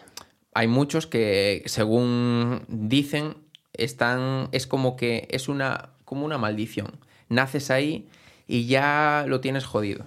Porque, claro, ¿hacia dónde vas? Si las fronteras las tienes cerradas. Claro. Y eh, frontera con Israel, nada. Egipto, No, Egipto. nada. No, no, no, no, no puedes. Ahora mismo, los- las personas que quieren ir hacia Egipto, no, eso está cerrado. No pueden ir. No puedes salir de ese sitio. No. Y aparte, eh, malviven un montón. Malviven ahora por mucho, no encima- tienen luz, no tienen Claro, agua. lo que hizo Israel ahora de cortarles electricidad, eh, eh, agua y combustible. Es una locura. Entonces, claro, pagan justos por pecadores, ¿no? Claro. Entonces, ¿hasta qué punto eso? Claro, porque yo comprendo que Israel, a ver, diga, ostras, me acaban de hacer un ataque terrible, porque fue una Sí, sí, barbaridad. sí. Fue una... eh, Tengo aquí anotado que a día de hoy. cuéntalo, cuéntalo. Mira, para... muertos, muertos en, en Israel son 1.300 muertos y hay 3.200 heridos en Israel hasta el día de hoy. Por parte de Gaza, me sorprende, ¿vale? Que solamente haya eh, muertos 1.354, es decir, 54 más que, Que los que murieron que en Israel. ¿Sabe? En Gaza murieron 1.354. Con Pero la habría, de que, mira, habría que sumarle los secuestros, Sí, los que no se saben. Claro, eso es otra. En principio, Israel tiene mucho cuidado con las bombas porque sabe que hay rehenes, intenta rescatarlos. Entonces, no va a eliminar eh, todo Gaza porque primero. Que podría hacerlo, Podría ¿eh? hacerlo, pero primero quiere sacar a su gente de allí. Vale. Y bueno, Estados Unidos ya le dijo aquí para lo que haga falta, básicamente. Sí, sí, es que Estados Unidos. De hecho, de hecho, eh, después está el tema de Hezbollah, porque Hezbollah también son otro grupo paramilitar o otra serie de terroristas, pero por ahora están como un poco apartados. Sí, sé que lanzaron algún ataque, lanzaron algún ataque, pero todavía no se han metido dentro de la guerra esta entre mm, entre Gaza, entre Hamas y Israel. Pero bueno, Estados Unidos ya dijo que como se entere de que Hezbollah de repente entra en la guerra e Irán entra en la guerra, que ellos se meten de lleno en la guerra y a ver a quién le gana a Estados Unidos. Bueno, que ellos ya se están aproximando, ¿eh? Ellos ya enviaron... Pero falta el pistoletazo de salida. Pero ya andan ahí, ¿eh? Sí, sí, Que sí. no le toquen mucho la... Sí, de hecho desplegó un portaaviones Estados Unidos, ahora que me acuerdo. En modo Para, ir, para Israel, sí. Sí, o sea, sí. O sea, eh, y, y los barcos que se trasladaron a ahí, de Claro, Estados Unidos. claro, todos? claro. El portaavión y todo esto. Claro, o sea, Mi, mi pregunta. Y Estados Unidos que tiene embajadas en todos lados. O sea, se coloca ahí en, en cero coma. ya están ahí. Mi pregunta es: ¿qué quería conseguir eh, jamás con este Esa es buena pregunta, porque he leído que jamás hace un ataque muy tocho para que la respuesta de Israel sea muy tocha y demostrarle a todos sus países vecinos que Israel son unos asesinos y quieren que se pongan de su parte y que todos juntos vuelvan a por Israel. Es un poco lo que quieren. Y también lo hacen para que, primero, para hacerse notar y segundo, porque Israel hizo unos tratados. El tratado este que hizo con Arabia Saudí de darse la mano a jamás no le hace gracia. Entonces dice, "Ch, te ataco y quiero que cortéis esos tratados. Eso es un poco también el mensaje que quiere dar. Eh, ya os dije, los de el, Tratado de, Abraham creo que se hizo en 2020 y también creo que hubo el acuerdo de, los acuerdos de Oslo, creo que es, que son los que hicieron con Arabia Saudí, si no me equivoco. Pero lo que buscan es que Israel no le dé la mano a nadie, quieren que Israel siga estando solo, ¿sabéis? No, no quieren que los países vecinos de repente Israel les coma la cabeza y digan, vale, pues somos amigos. No, no, no. Quieren que Israel esté todo el rato solo y que los países vecinos sigan yendo a por él.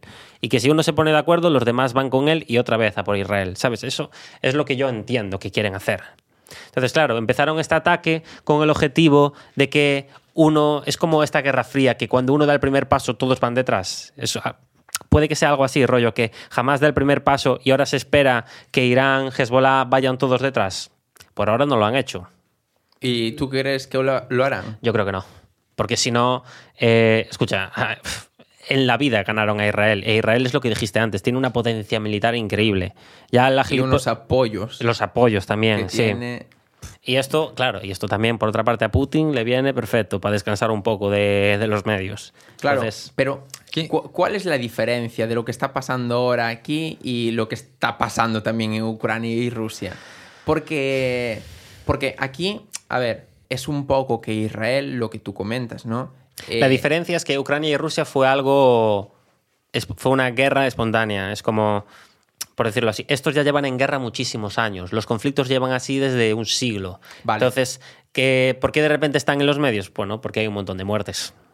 Y muertes eh, civiles que nosotros desde el occidente identificamos como que son personas como nosotros, muy cercanas Claro, a nosotros. el concierto, el concierto al que llegaron, el concierto este de Supernova. Supernova, que no sé, Eso fue el sábado, el pistoletazo por Sí, sí, sí. de salida. que había como 3.000 personas Sí, y que es un, montón de extranjeros. co- comenta donde que está situado en la. Bueno, es un concierto que estaba situado más o menos en la franja de Gaza. Debería estar porque consiguieron pasar, o sea que más o menos cerca tendría que estar, porque a pie... No, no, no, eh, que sí, que estaba, a- no sé si a dos kilómetros o a, a cuatro De kilómetros. hecho, ahí creo que también llegaron un tema de parapente y todo eso. Sé que, por ejemplo, por el sur fueron con lanchas, eh, pero no sé cuántas consiguieron entrar. Sé que ya los estaban esperando cuando llegaron, por Sí, ejemplo. sí, no, el tema es que ellos entraron, ¿vale? Eh, tumbaron, eh, eso que dices tú, utilizaron Excavadoras, sí. utilizaron bombas eh, y luego pusieron pasos para pasar con motos y todo eso. ¿Cuál fue el tema? Que rodearon las carreteras de salida de ese lugar. Hmm. Entonces, aparte de atacar a la gente ahí, la gente cuando salía Pum. estaban esperándolos. Hicieron una carnicería, una masacre. Entonces, ese fue el tema, que fue un ataque muy coordinado y pensado. Sí, eso es verdad. Fue- porque fue bloquearon todas las carreteras. Los que consiguieron sobrevivir fue porque se escondieron en puntos por ahí, pero Claro. no fueron en la, en la carretera. Eh, Es que Te hubo... estaban esperando. Sí, es que hubo como 250 o hasta 300 muertos ahí, ¿eh? Es que es exagerado. Claro. Y muchos extranjeros que, que tienen que ver, ¿sabes?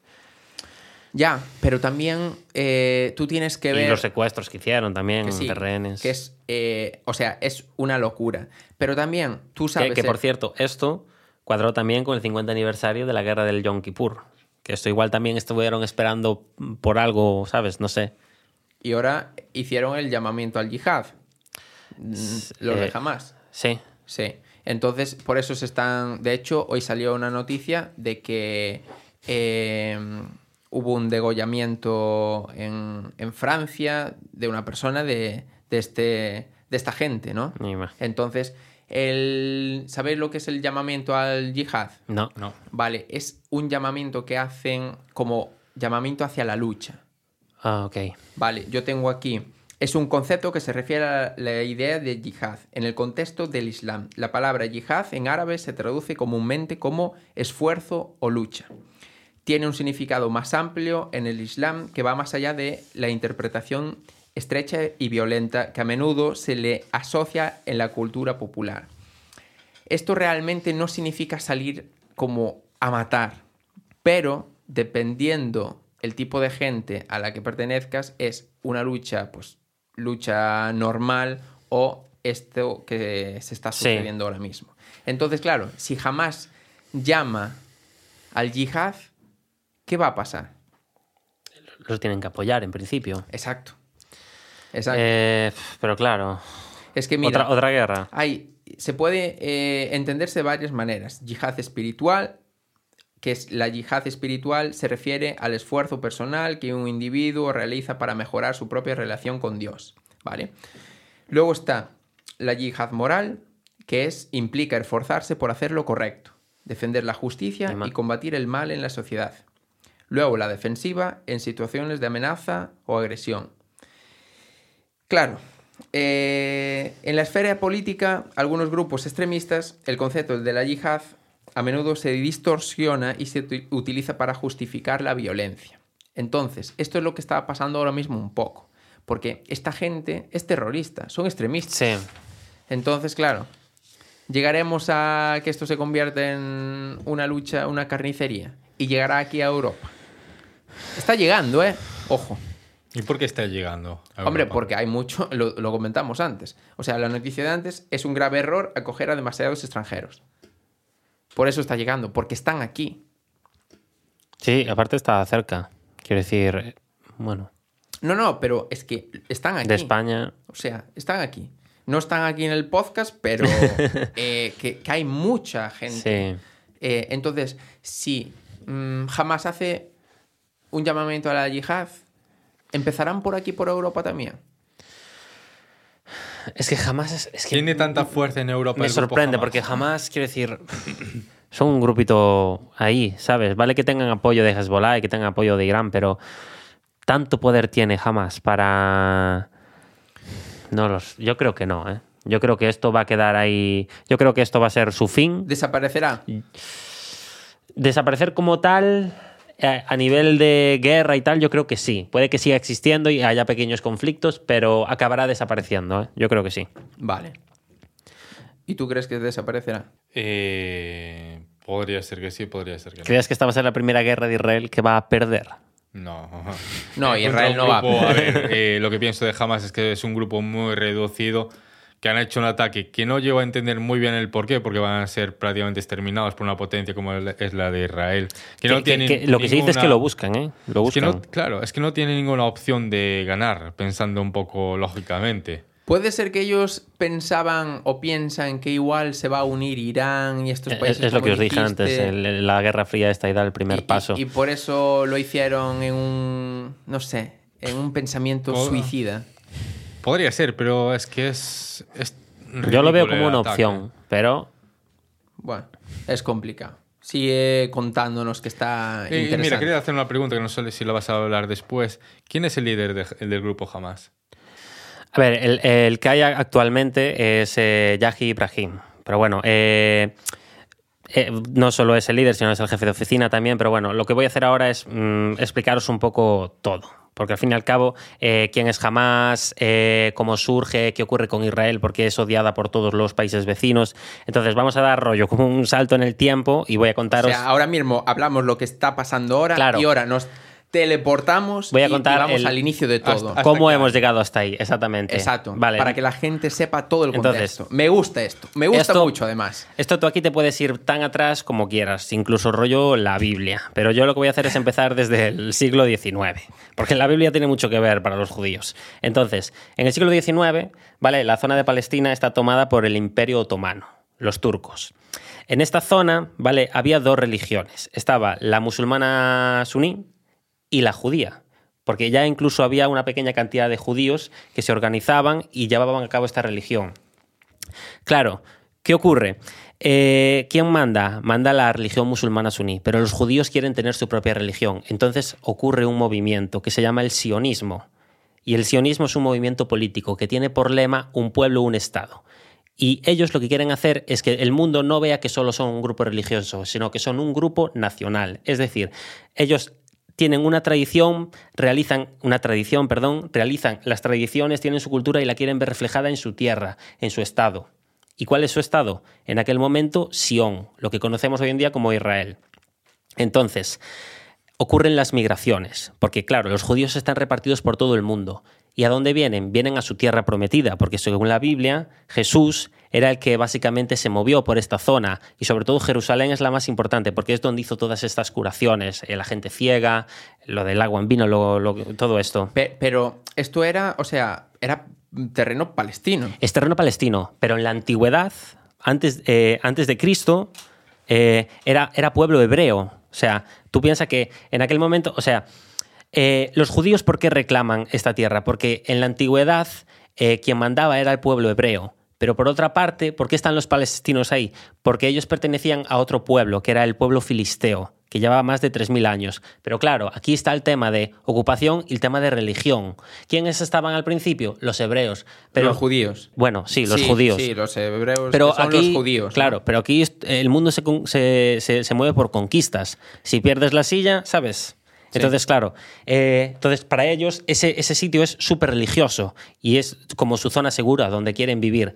Entonces comienzan las migraciones. Todos los judíos quieren apoyar este sionismo. Entonces ocurre en 1882 hasta 1903 la primera aliyah. ¿Vale? Que significa el primer ascenso. Y llegaron como una cantidad de 35.000 judíos. ¿Y el Imperio Otomano hizo algo? No, el Imperio Otomano dijo, ¿no? dijo, claro, porque vieron negocio. Dijeron, hostia, una tierra que no tiene salida, se la damos, incluso podemos llegar a negociar con ellos. Podemos convertir... Eh, ¿Sabes? Podemos darle vida a esa tierra. Entonces los dejaron y empezaron a venir la primera migración ¿Y qué ocurre? En 1904, justo el año siguiente, ocurre la segunda migración y es todavía más tocha. ¿Por qué? Porque en Europa se pone de, eh, se pone de moda la tendencia antisemitista, que es el odio a los judíos. Y empieza a ocurrir en, países rollo Alemania, Rusia, y empiezan a llegar un montón y un montón de judíos. Y claro, eh, llega la Primera Guerra Mundial, ¿y qué pasa en la Primera Guerra Mundial? Que el Imperio Otomano cae. ¿Y quién ocupa su puesto? Reino Unido. Y Reino Unido al, principio dice, ok, me gusta la idea que tenían de dejar venir a los judíos. Claro, pero es que Reino Unido llega incluso a enganchar con la Segunda Guerra Mundial. Y en la Segunda Guerra Mundial hay un bigotudo en Alemania que no le van a los judíos, imaginaos. Eh, no solo Segunda Guerra Mundial, Holocausto, o sea, empiezan a venir un montón y un montón de judíos. Y en 1936, mira, en Palestina había 500.000 habitantes por aquel momento y un 10% después del, del primer aliyah eh, ya solamente el 10% eran judíos. Bueno, pues después, en 1936, llegó a ser el 30%. O sea, ya, ah, se había multiplicado. Va en ascenso. Claro, claro. ¿Y se sabe por qué ese odio a los judíos? Pues yo qué yo sé, no tengo ni idea el tema del antisemitismo. Pero bueno, eh, vale, nos colocamos en la Segunda Guerra Mundial. ¿Qué pasa? Una cosa que no dije antes, ¿vale? Es que cuando llega el Imperio Otomano los palestinos no mandan. Los palestinos no llegan a mandar nunca en su propia tierra. Hasta que eh, eh, desaparece el Imperio Otomano y vuelve a estar Reino Unido, es como, joder, otra vez otra persona encima nuestra que no nos deja mandar. Entonces, claro, por una parte vemos que nos están mandando aquí y están dejando entrar a estos tíos. Y nosotros tenemos que hacer algo. Entonces empiezan los conflictos, ¿no? Cuando ya ocurre la segunda lilla, la tercera, la cuarta y la quinta, porque hubo hasta cinco, llega un problema y es que los palestinos eh, eh, en 1929 hacen una cosa que se llama la matanza de Hebrón, que es que básicamente acuden a un pueblo que se llama Hebrón, que estaba a 30 kilómetros de Jerusalén, y empiezan a acribillar con todos los judíos que encontraban por medio. ¿Qué pasa? Que están muy cerca de Jerusalén, y para los judíos Jerusalén es sagrado. Entonces imaginaos cuál es la mentalidad que tenían en ese momento cuando de repente ven que los palestinos los quieren quitar del medio. Dicen, joder, no, no, no, aquí hay que hacer un sistema de defensa y hacen la ganá.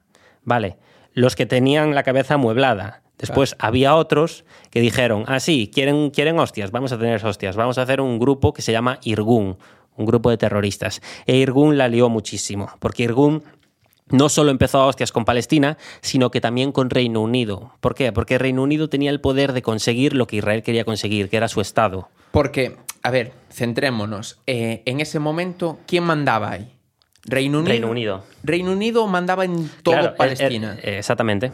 Vale, entonces los judíos estaban ahí, ¿no? Se estaban como haciendo migraciones. Migraciones, pero eso era claro, claro, formaban parte, formaban parte del territorio. Eh, sí que es verdad que Reino Unido intentó parar las migraciones, porque dijo, joder, esto se está yendo de las manos. Pero claro, eh, de, si, si, tú mandas en un pueblo y el pueblo va en contra tuya, decir. Pero eso era de Reino Unido. Claro, claro, claro, sí, sí, sí. Ni los palestinos, ni los judíos, ni nada de eso mandaban. No, ellos vivían allí, porque era su, tierra desde el principio.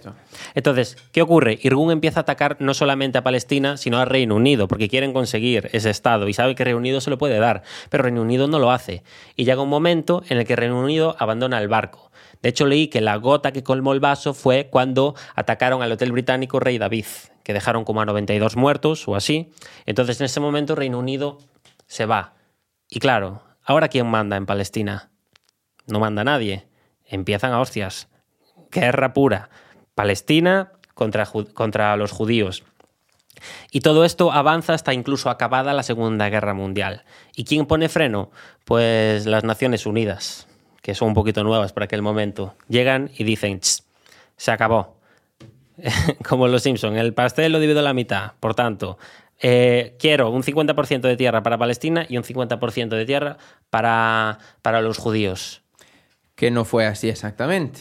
Le dieron mejores terrenos y más porcentaje a Israel. ¿Por qué? A los judíos. Ahora la pregunta, ¿por qué? ¿Por qué? Porque la ONU vio lo que sufrieron los judíos durante la Segunda, la segunda Guerra Mundial. Cuando salió a, darse a conocer al mundo el holocausto de Auschwitz, dijeron, joder, estos tíos no tienen, no tienen una base, no tienen un territorio, se lo vamos a dar. Y es gracias a la ONU que, los judíos consiguen eh, la independencia en Palestina y consiguen fundar Israel. O sea, que le dieron más terreno y mejor terreno por eso, teniendo en cuenta eso. Yo creo que sí. Vale. Y aparte porque, bueno, es, eh, es, una religión muy querida y entonces, pues, imagino que incluso Estados Unidos también tuvo algo que ver. Y... Pero parece que siguen como pisando un poquito a los palestinos, ¿no? son unos cabrones que flipas esos, los israelíes. Continúa entonces. Vale. Eh, yo os digo, un spoiler. Eh, Palestina lo pasa mal hasta el día de hoy. O sea, Palestina parece que no la quiere nadie, entre comillas. claro, Israel en 1948, gracias a la ONU, consigue eh, independizarse, ¿no? Consigue fundar su propio Estado. ¿Y qué hace Palestina? Dice, hostia, manda carajo, lo que llevamos luchando todo este tiempo y llega la ONU y vale que nos da, este, eh, nos da esta parte, le da la otra parte a ellos y por encima les deja fundar su Estado. ¿Qué hacen? Le declaran la guerra. Porque Palestina no fundó ningún Estado. No. Claro. Claro, claro, claro, claro. Palestina no es reconocida como un Estado, ¿no?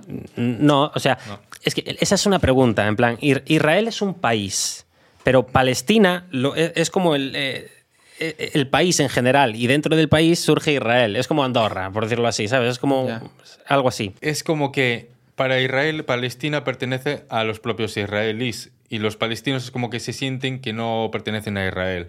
Claro, están en su tierra y no los quieren ahí. sin embargo, geográfica, bueno, geográficamente. Geográficamente es un país. Y por historia. Sí, es, un, país, Es un Palestina. país. Exacta, sí, exactamente. Exactamente. Claro, le declaran la guerra. ¿Por qué? Porque dicen, vale, de hecho le declaran la guerra a los dos días de independizarse y dicen, joder, acaban de empezar, no tienen un servicio militar hecho, no tienen leyes hechas, están como en pañales. Claro, ahí cometen el error. Al principio empieza por una guerra civil, pero cuando ven que Israel tiene una potencia militar bastante decente, dicen, hostia, aquí hay que buscar apoyos. Y Palestina hace la Liga Árabe, ¿vale? La, la, Liga Árabe está hecha por Egipto, Siria, Líbano, Arabia Saudí y en aquel momento Transjordania, lo que es hoy en día Jordania. Entonces, al ver esto, Israel, ¿qué hace? Forma la IDF. ¿Qué pasa con, con, Israel? ¿Por qué tiene una potencia militar tan grande? Porque aparte de que en aquel momento tenía apoyos, porque por encima de que la ONU eh, les da lo que quieren, Mm, claro, el mundo se entera de que Palestina le declara la guerra, todo el mundo está con Israel en aquel momento. Entonces Estados Unidos ya empieza a mandar apoyos. Checoslovaquia, ya empieza a mandar apoyos. Eh, incluso la Unión Soviética también mandó apoyos. Y eso que estaba, estaba el antisemitismo por ahí, pero bueno. Todos a Israel. Claro, Rusia mandó apoyo. La Unión Soviética, sí, también, también vi que mandó, mandó apoyo. Porque ahora Rusia apoya al bando contrario. Claro, claro, pero esto es el inicio. esto... Perfecto. Entonces se comen a Palestina y, no es solo eso, no es solo que se coman a Palestina, sino que por encima aumentan más su territorio, aumentan un 23 o un 26% más después de esta guerra. Y claro, ahora le toca a Egipto, porque ya nos vamos a 1956. Egipto, eh, hay un sitio que se llama el Canal de Suez, en la península del Samui. Vale, el canal de Suez es muy importante, ¿por qué? Porque hay un estrecho que son los estrechos del Tirán, que son los estrechos que a nivel marítimo es por donde puede entrar Israel hacia su puerto principal. Entonces, en 1956, Egipto lo nacionaliza, es decir, se lo queda y bloquea estos estrechos. Israel, ¿qué hace? Les contesta. Llegan allí y a hostias dicen, os, eh, os quitemos de aquí, fuera de aquí. ¿Y qué pasa? Que llega la ONU y la ONU dice, vale, vale, a ver, vamos a llegar a un acuerdo. Eh, obviamente Egipto esto lo hizo aquí como sin permiso. Entonces lo que vamos a hacer es poner una zona desmilitarizada y ya está. Vale, el canal de Suez ahora tiene una zona desmilitarizada y vamos a colocar unos cascos azules para que no os peguéis. Vamos a impedir eh, asaltos terroristas. Es decir, el resumen es que es una victoria más hacia Israel que hacia Egipto. ¿No? Sí. Porque, a ver, el canal de Suez técnicamente antes lo utilizaba Israel. Egipto lo hace para joderles. Entonces, eh, llega la ONU y pone esta infraestructura. Claro, ¿qué pasa? Nos vamos a 1967. Vale, eh, aquí empieza una guerra muy importante, que es la guerra de los seis días. ¿Por qué? Porque resulta que Egipto le tiene unas ganas tremendas a Israel. Y de repente les llega una carta diciendo que Israel va a atacar a Siria. Y dice, no, no, no, hay que apoyar a Siria. Y entonces empiezan a desplegar, a desplegar todos, todo su ejército hacia, bueno, hacia el canal de Suez. O sea, empiezan a desplegar. Empiezan a prepararse, empiezan a moverse para Egipto esta. Empieza a eh, claro, sus tropas. ¿Hacia? Hacia la península del, Samui, donde estaba el canal de Suez. Ok. Ok. Eh, los cascos azules se van, porque ya saben lo que va a pasar. Porque, claro, eh, ya dicen, aquí va a haber una guerra. Entonces abandonan el sitio. Y cuando abandonan el sitio, Israel ya dice, ¿qué pasa aquí? ¿Por qué estos se están yendo? y de repente se enteran de que Egipto está desplegando su ejército. Y ya no solo eso, sino que de repente el presidente de Egipto contacta con el presidente de Jordania y llegan a un acuerdo, un acuerdo que se desconoce, pero está claro que Egipto ha metido a Jordania en todo esto. Y, ante, y después de meter a Jordania, Irak dice, vale, yo también os apoyo. Entonces, de repente, hay cuatro países que se van a enfrentar a Israel. Egipto, Siria, Jordania e Irak. Y entonces empieza lo que es la guerra de los seis días. ¿Qué es esta guerra? Vale. Israel como tiene un ejército tan potente, en muy pocos días está preparada para la guerra. Porque esto es una cosa que me gustó mucho cuando me pasaste tú aquel vídeo donde contaba en la noticia que había un, bueno, un reportero que vivía por allí que dice que Israel parece que vive para la guerra, que incluso su propia gente va con, las armas en la mano y tienen su, como su vida, mm, como su propia vida con, digamos... Alrededor de... Claro, claro, claro. es como que no los van a pillar desnudos, ¿sabes? Entonces, es por eso que ellos muy rápido se preparan para la guerra. Entonces ya empiezan a, preparar estrategias. Y claro, saben que Egipto va para la península de, para esta península. Saben que Siria le interesa un sitio que son los Altos del Golán. Y sabe que Jordania en aquel momento tenía la mitad de Jerusalén. Jerusalén estaba dividida, no, no pertenecía a Israel. Y hoy en día tampoco se sabe si pertenece a Israel. Eh, Jerusalén es un movidón, no se sabe quién pertenece hoy en día. Entonces, ¿qué hace? ¿Qué hace Israel? Hace una cosa muy rara. Cuando ya están preparados para la guerra, de repente, un par de días antes, dicen, quiero que todos los soldados se vayan a la playa. Quiero dar una imagen de que nos da igual, de que por detrás estamos preparados, pero no nos interesa lo que está pasando. Entonces, en ese momento Egipto dice, hostia, qué raro, ¿se están confiando? No. Mientras los soldados están en la playa, de repente se está yendo un ataque aéreo hacia esta península, el canal de Suez, por la madrugada y vuelan tan bajo que acaban bombardeando a todos los egiptos que estaban allí situados. Porque claro, estaban esperando a que Israel diera el primer pistoletazo de salida. Y en cuanto lo dieran, iban detrás. Pero no se esperaban cuándo. ¿Y qué pasa? Que lo hicieron muy pronto. Entonces, no solamente se quitaron a todos los aviones que había en la península porque iban a hacer ataques aéreos a Egipto, sino que volaron a sus aviones, volaron las pistas de aterrizaje y volaron a muchísimos de los soldados que había allí. Y al día siguiente empieza el ataque, el ataque por tierra. Mandan un montón de tanques hacia la península para pillar desprevenidos a los propios tanques que estaban escapando, o mejor dicho, a los tanques que estaban intentando retroceder. Claro, y los pillan y los quitan de en medio. En tan solo tres horas eh, con los aviones se quitaron parte del ejército de Egipto y al día siguiente se terminaron de quitar a la otra mitad. Por tanto, de los cuatro, Egipto ya está fuera. ¿Quién viene ahora? Pues por ejemplo, Siria. Vale, Siria estaba en los altos del Golán. Eh, claro, todo esto ocurre como casi un poco a la vez, entonces tienen que moverse rápido, pero como son un montón consiguen llegar a tiempo porque ya tienen ejército cerca de esta, de esta zona del norte. Y Siria comete un error, y es que están en los altos del Golán y empiezan a bombardear con misiles, tienen la altura, empiezan a bombardear con misiles a las ciudades, pero por otra parte estaban como mandando tanques a escondidas por otro sitio. ¿Qué pasa? Que el terreno era arenoso y los tanques pesaban demasiado, entonces cometieron un error, que los tanques se estancaron y no se podía mover, entonces todo ese ejército quedó ahí tirado. ¿Qué pasa? Israel consigue quitar en los altos del Golán a los sirios, pero es que los sirios, el ataque que tenían por detrás ya no les funciona. Por tanto, Siria fuera. Ahora, ¿a quién le toca? Jordania. ¿Jordania por dónde entra? Pues por la frontera que tiene con Jerusalén. ¿Qué pasa? Que es lo que os dije antes, es Jerusalén. Jerusalén no se toca. Entonces mandaron como pudieron a soldados allí, incluso los mandaron por paracaídas, los de Israel. Y después de una guerra súper sangrienta, porque claro, aún no he nombrado a Irak, pero es que Irak no entró en la guerra físicamente, Irak lo que hizo fue apoyar, sobre todo a Jordania. Mandó un montón de soldados y mandó tanques. Es por eso que Jordania fue la que más consiguió a nivel de bajas, porque es, la que mejor estaba preparada, porque ya visteis, a, Egipto se los borró por estrategia y Siria cometió un error. Entonces Jordania fue la que más duró, pero acabaron también quitando de en medio a Jordania. Y todo esto en seis días. Es por eso que la guerra se llama así, la guerra de los seis días. Claro, Después de la guerra de los seis días ocurre otra guerra que también es muy importante, que es la guerra que os dije antes, la guerra del Yom Kippur, que esta ocurre en 1973. En el 73. En el 73. Esta fue en el 67, esta es en el 73. Esta guerra empieza con, un, una cara ganadora para Egipto, porque Egipto vuelve a estar en vuelve medio. A... Vuelve. No, aprendió. No aprendió. De hecho, Egipto y Siria también estaba metida. Dicen, joder, vamos otra vez a por esta península, vamos otra vez. Pero, ¿por qué exactamente? por, alianza? ¿O, querían, tenían alianza con los palestinos? ¿O qué querían exactamente? Eh, se, ve que todos querían lo mismo, quitar a Israel de en medio. Lo quieren quitar de en medio y ya está. Entonces para dicen, conseguir algún beneficio en especial o quitarlo por quitar. Es, que es lo que dije antes, también los, los, de Israel van poco a poco pisando terreno. Entonces, vale, tienes la línea aquí, por lo tanto de aquí no pasas. Pero Israel dice, vale, ya. no, no, no pasé.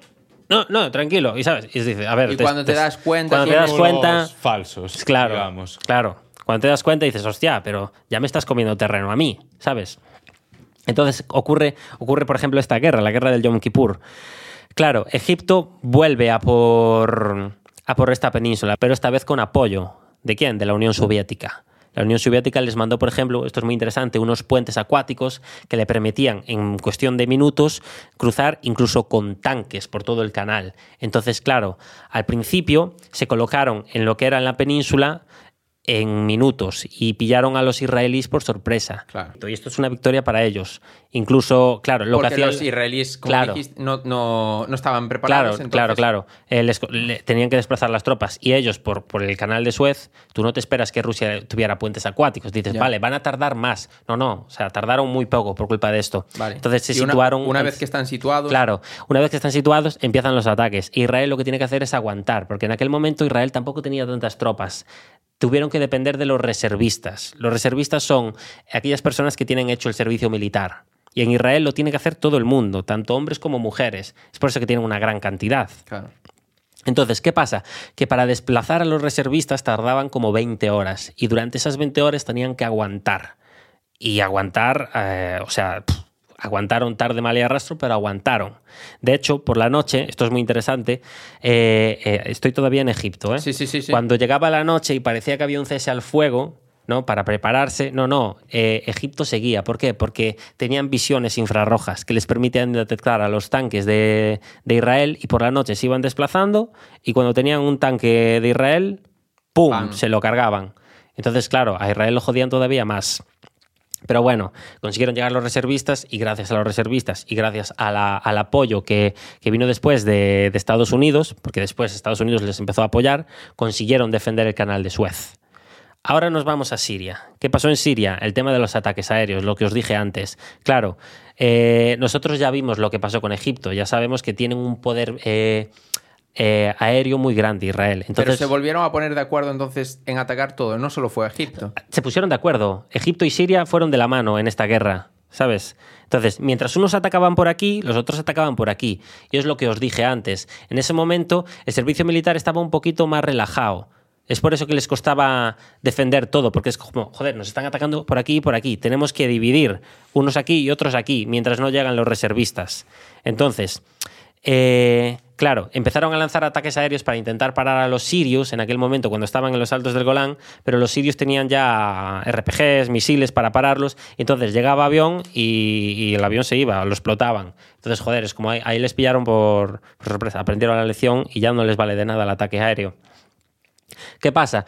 Consiguen aguantar hasta que llegan los reservistas y en cuando llegan los reservistas lo primero que hacen es quitar esas bases que se estaban cargando a todos los aviones. ¿Qué hicieron? Lanzaron más aviones, más tropas, perdieron una cantidad enorme de tropas eh, Israel, pero consiguieron quitar las bases. Es decir, bueno, fue, fue brutal la cantidad de bajas que hubo ahí. Una vez consiguen quitar las bases, ya puede ir al ataque aéreo, ya no los van a parar. Entonces, así es como consiguieron quitar a Siria. Y esto es un poco la guerra del, del Yom Kippur. Eh, ¿qué, pasa de la guerra, ¿Qué pasa después de la guerra del Yom Kippur? Pues nos empezamos a meter ya un poco más en terreno actual. Pero antes de eso, hay que comentar un detalle, y es que de, después de terminar la guerra, la guerra ganada por Israel, eh, se hace un trato con Egipto, ¿vale?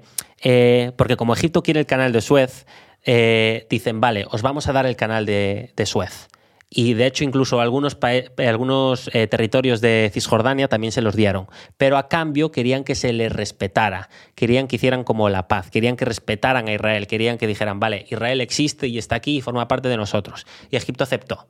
Es por eso que, por ejemplo, hoy en día Egipto no se mete, porque Egipto en aquel momento reconoció a, Israel y la guerra que hay ahora con Hamas e Israel es suya. Y Egipto, sabéis, no, no se puede poner porque ya, ya, ya lo reconoció. Claro. Pero, pero Egipto reconoce a. Reconoce Palestina el pa- Hamas. No, Egipto reconoce el país de Israel. Vale. Israel pertenece a Palestina. Y jamás no puede ir contra Egipto. Hombre, po- poder puede. Puede ir. perfectamente. Pu- pu- Puede ir, pero, Pe- pero, no le interesa. ¿qué, qué va a hacer? Co- Es que va a ir contra Israel que ya no puede. Eh, jamás son unos matados. Sí, sí, sí. Es una organización, o sea, es, no es un país jamás, ¿sabes? Vale. Empezamos a, ten- a tener ya terreno más actual.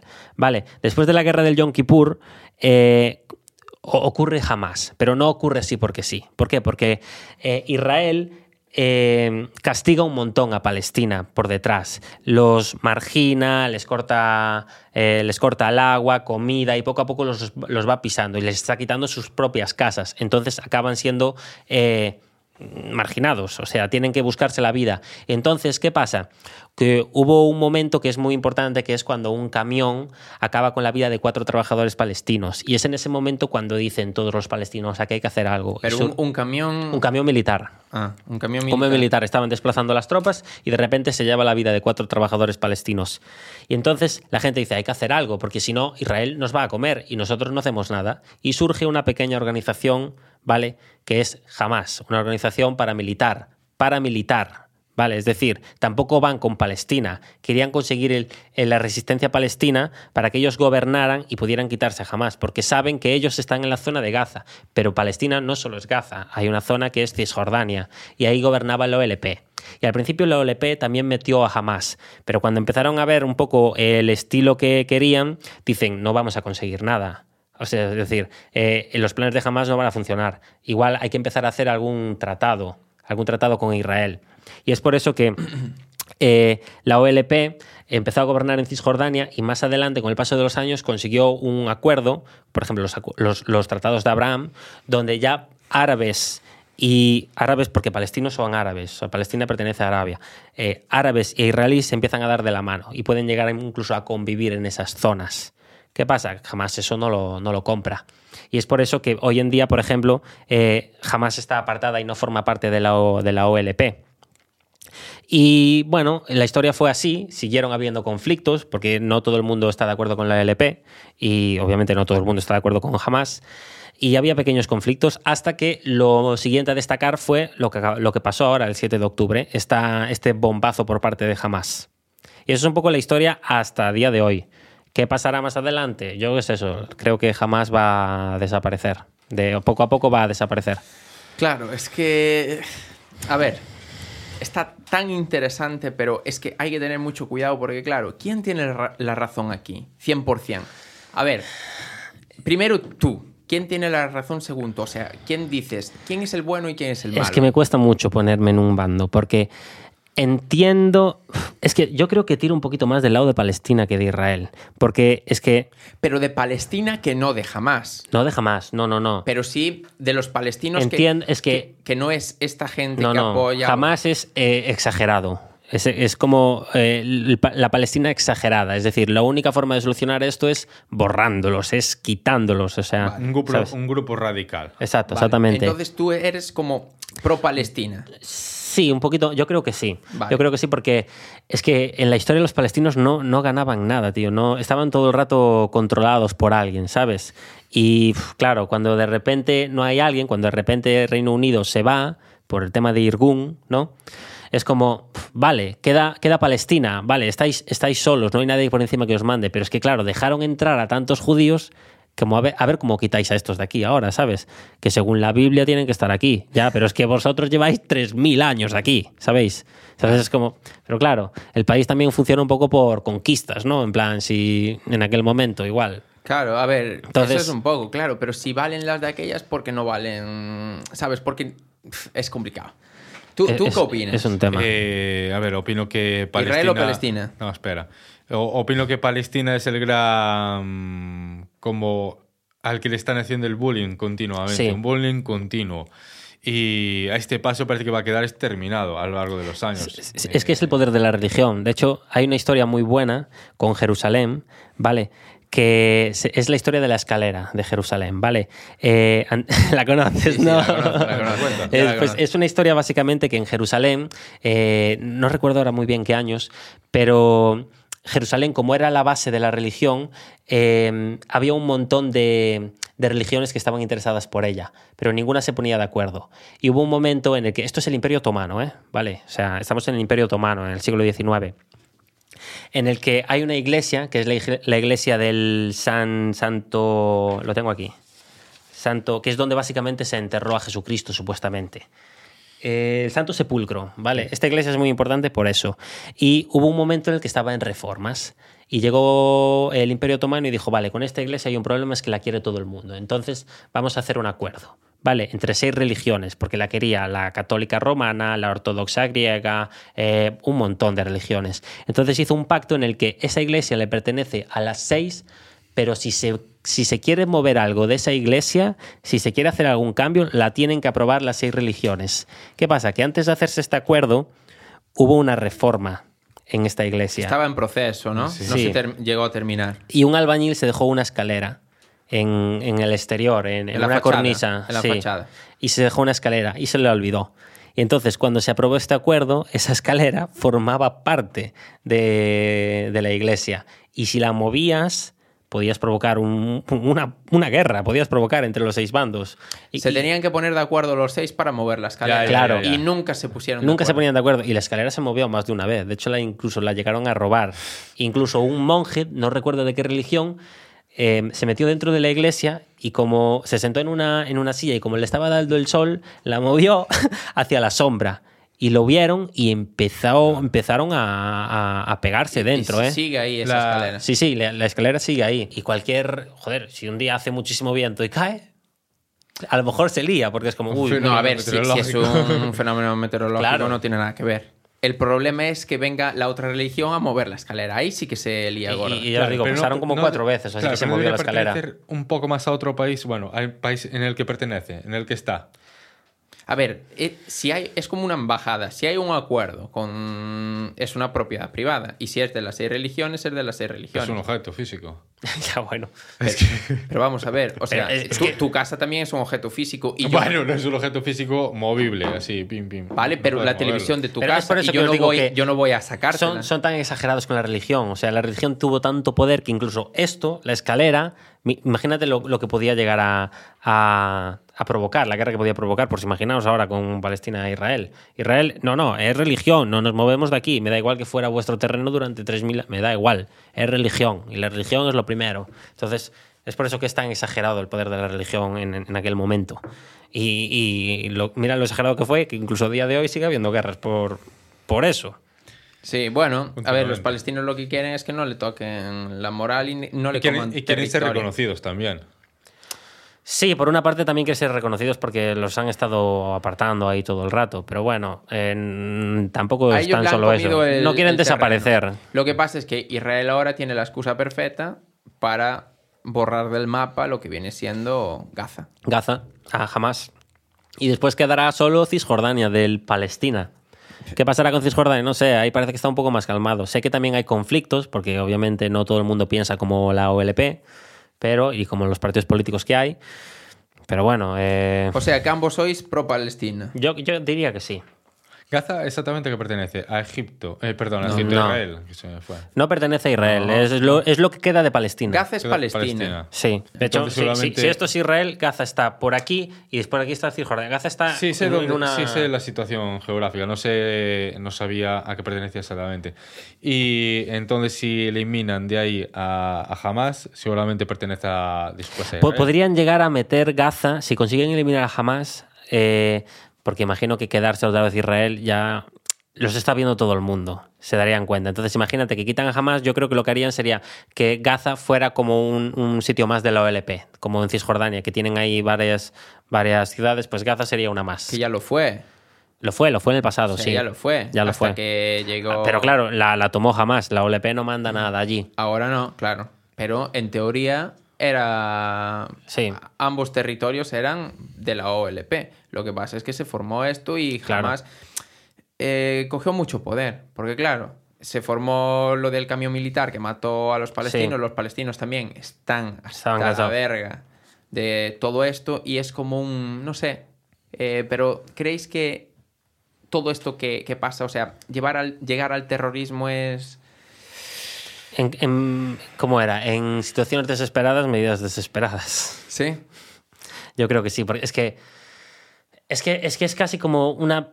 Es como perder al 100%. Es que sabes que Israel es tan potente hoy en día que es como si no lo hiciste en el pasado, si no intentaste cambiarlo, que lo intentaron, hacerlo ahora en el presente es imposible. Es que es complicado entender ese ataque, ¿no? Claro. Eh, a no ser que en su cabeza. Mm, claro, esperaran que, hubiera eh, salida por parte de Hezbollah o por parte de Irán. Pero es que incluso aunque lo hubiera, de verdad creían que iban a. No sé, a lo mejor piensan que iba a ser una guerra de muchos años, que poco a poco iban a ganar terreno y después conseguirían igualarlo. si lo hacen, se convierte esto en una guerra loca, porque aunque no se crea, están rodeados de musulmanes, ¿eh? Sí. O sea, que sí, que Estados Unidos viene muy bonito y sí, Sí, los musulmanes es verdad que están por el mundo. Que Estados Unidos estuvo en países árabes y no logró ganar, ¿eh? Se tuvo que retirar, ¿eh? O sea, ojo, que los musulmanes son musulmanes, ¿eh? Y, cuidado también porque, claro, Estados Unidos estuvo mandando también munición a Ucrania, pero creo que parte de la munición la movió de Ucrania para, para ayudar a Israel. Ya. No sé si Rusia. Pero es que el problema, no, no, el problema es, sí, Estados Unidos sí, pero como se junten todos los países musulmanes, ni Estados Unidos ni nada, porque Rusia y China no apoya a Israel ni a Estados Unidos, ¿eh? Y todos los musulmanes juntos en su país, porque la guerra está siendo en su país, cuidado, ¿eh? Ni, yo creo que ahí. Sí, sí que es verdad que. Yo creo que si pasa eso, será la primera guerra que Israel llega a perder, ¿eh? Porque lo veo inviable que se junten, ¿eh? Porque, a ver, si se llegan a juntar, es que... ¿Y, crees que no va a ser un origen de la Tercera Guerra Mundial? ¿Crees que la Tercera Guerra Mundial no va a ocasionarse por yo esto? Yo no creo, o sea, todo depende de lo que hagan todos los países musulmanes que están... Mira, yo tengo aquí anotado una lista de apoyos, de quienes apoyan a Hamas y quienes apoyan a Israel. Y yo sé que, por ejemplo, tengo aquí que los que apoyan 100% a Israel son Estados Unidos, Reino Unido, Ucrania, Azerbaiyán, Canadá, Australia e India. Por orden, Estados Unidos es la que más apoya. Después tienen un apoyo ligero de la Unión Europea y Alemania. Pero, ¿quién apoya a Hamas tocho como apoya a Israel? Irán, Líbano, Siria, Irak y Argelia. Así que es verdad que es todo terreno musulmán. Es lo que estoy diciendo. Entonces. Y después tienen apoyos ligeros, ¿no? Tienen a Rusia, Venezuela, Cuba, Nicaragua y Qatar. Pero los que apoyan 100% a Hamas, sí que es verdad que son todos musulmanes. Y están todos ahí. Sí, es, que es toda esa zona. Entonces, y hay países como Egipto que eh, evidentemente tiene como un pacto con Israel, pero si todos van contra Israel, ¿qué va a hacer él? Claro.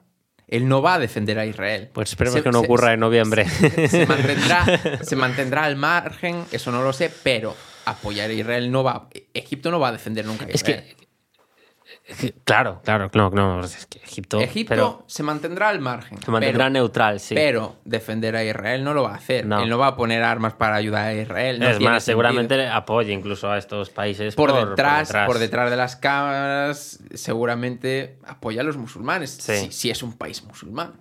Sí, sí, sí. Entonces. Claro, está complicado, está complicado, pero entonces vosotros sí que también vais con los musulmanes. Sí. No, tiene demasiada pinta que vaya a ser el inicio de la Tercera Guerra Mundial. Yo tampoco creo. Y si no, pues España otra vez una guerra civil eh, y nos olvidamos. Comentaban que la Tercera Guerra Mundial puede venir más bien por Taiwán y China. Esa es otra también muy tocha, ¿eh? Y que China puede aprovechar estos momentos de que Estados, que Estados Unidos está ayudando a Israel, tal y cual para atacar a Taiwán. Hay que ver cómo bueno, siguen los se puede Mira, podemos hacer una encuesta porque el próximo día vamos a tener. Espero que no sea tan tocha como esta, ¿eh? el próximo día vamos a tener un especial Halloween, ¿cierto? Sí. Pero después tenemos que eh, hacer un tema y tenemos pendiente Rusia, que lo vamos a hacer, que va a estar muy guapo. Sí, es verdad que estuvo muy interesante. ¿eh? Lo poco que estudié de Putin es muy interesante. Muy interesante porque vamos a, hablar sobre Putin. ¿Quién es Putin? Vladimir Vladimirovich Putin. ¿De dónde viene? O si lo... De Leningrado. ya está, ya, se acabó el podcast. O eh, hablamos del conflicto que está habiendo China y Taiwán. Eh, que lo dejen en los comentarios. Que lo dejen ahí en YouTube. Pa, pa, pa. Lo, el que tenga más comentarios, vale, no likes, porque eso. No, no, obviamente. Lo que veamos que tiene más comentarios, Rusia o eh, eh, China y Taiwán. China. es el que escogemos. Si lo vamos a escoger, tiene que ser rollo una semana, damos de plazo para que se pueda preparar claro, todo. verdad es que os interesa más saber la vida de Vladimir Putin, de cómo es que tengo que poner el titular, ¿vale? Ponlo muy bien. Ponlo como muy bien. un hombre que consiguió hacerlo todo bien, la cagó al final de todo. O la historia de China, que yo ahí también la desconozco, pero China también es una de las potencias mundiales. Pero no es tanto la historia de China, sino con Taiwán. No vamos para después, más adelante, si se quiere, hablamos. Y vamos a hablar de Xi Jinping. El presidente. Hombre. Habrá que mencionarlo no se puede hablar mal que hay espías, ¿eh? Y no, se, pero se le puede comparar. ¿Sabes a qué? Ya al líder supremo lo dejamos por encima. pero Xi Jinping, ¿sabes que le molesta muchísimo? Que lo comparen con. ¿Cómo se llama este oso amarillo que tiene los pantalones rojos? Ah, eh, Winnie the Pooh. Winnie the Pooh. Dice que si haces eso, igual Winnie the Pooh no lleva pantalones, solo lleva una camiseta roja. roja, vale, e-, era la camiseta roja. Hostia, ¿le molesta que le...? Sí, sí, porque se compara con él, porque tiene un parecido. Eh, ojo, si vas junto a él y se lo dices, no sales de Chile. Eh, ¿Nos queda algo pendiente? No, yo estoy listo. ¿Te queda algo pendiente? ¿Algo que quieras eh, decirle a Palestina, lo que sea? No. Nada. Fue suficiente. Por ahora fue, suficiente. Bueno, pues nada, nos vemos en el podcast número 11, especial Halloween. y a la vuelta del especial Halloween. Que... que, para saber de qué va a tratar un poquito Halloween, os recomiendo que nos sigáis en Instagram, que ahí estaremos comentando si vamos a tener un invitado o qué historias incluso vamos a contar.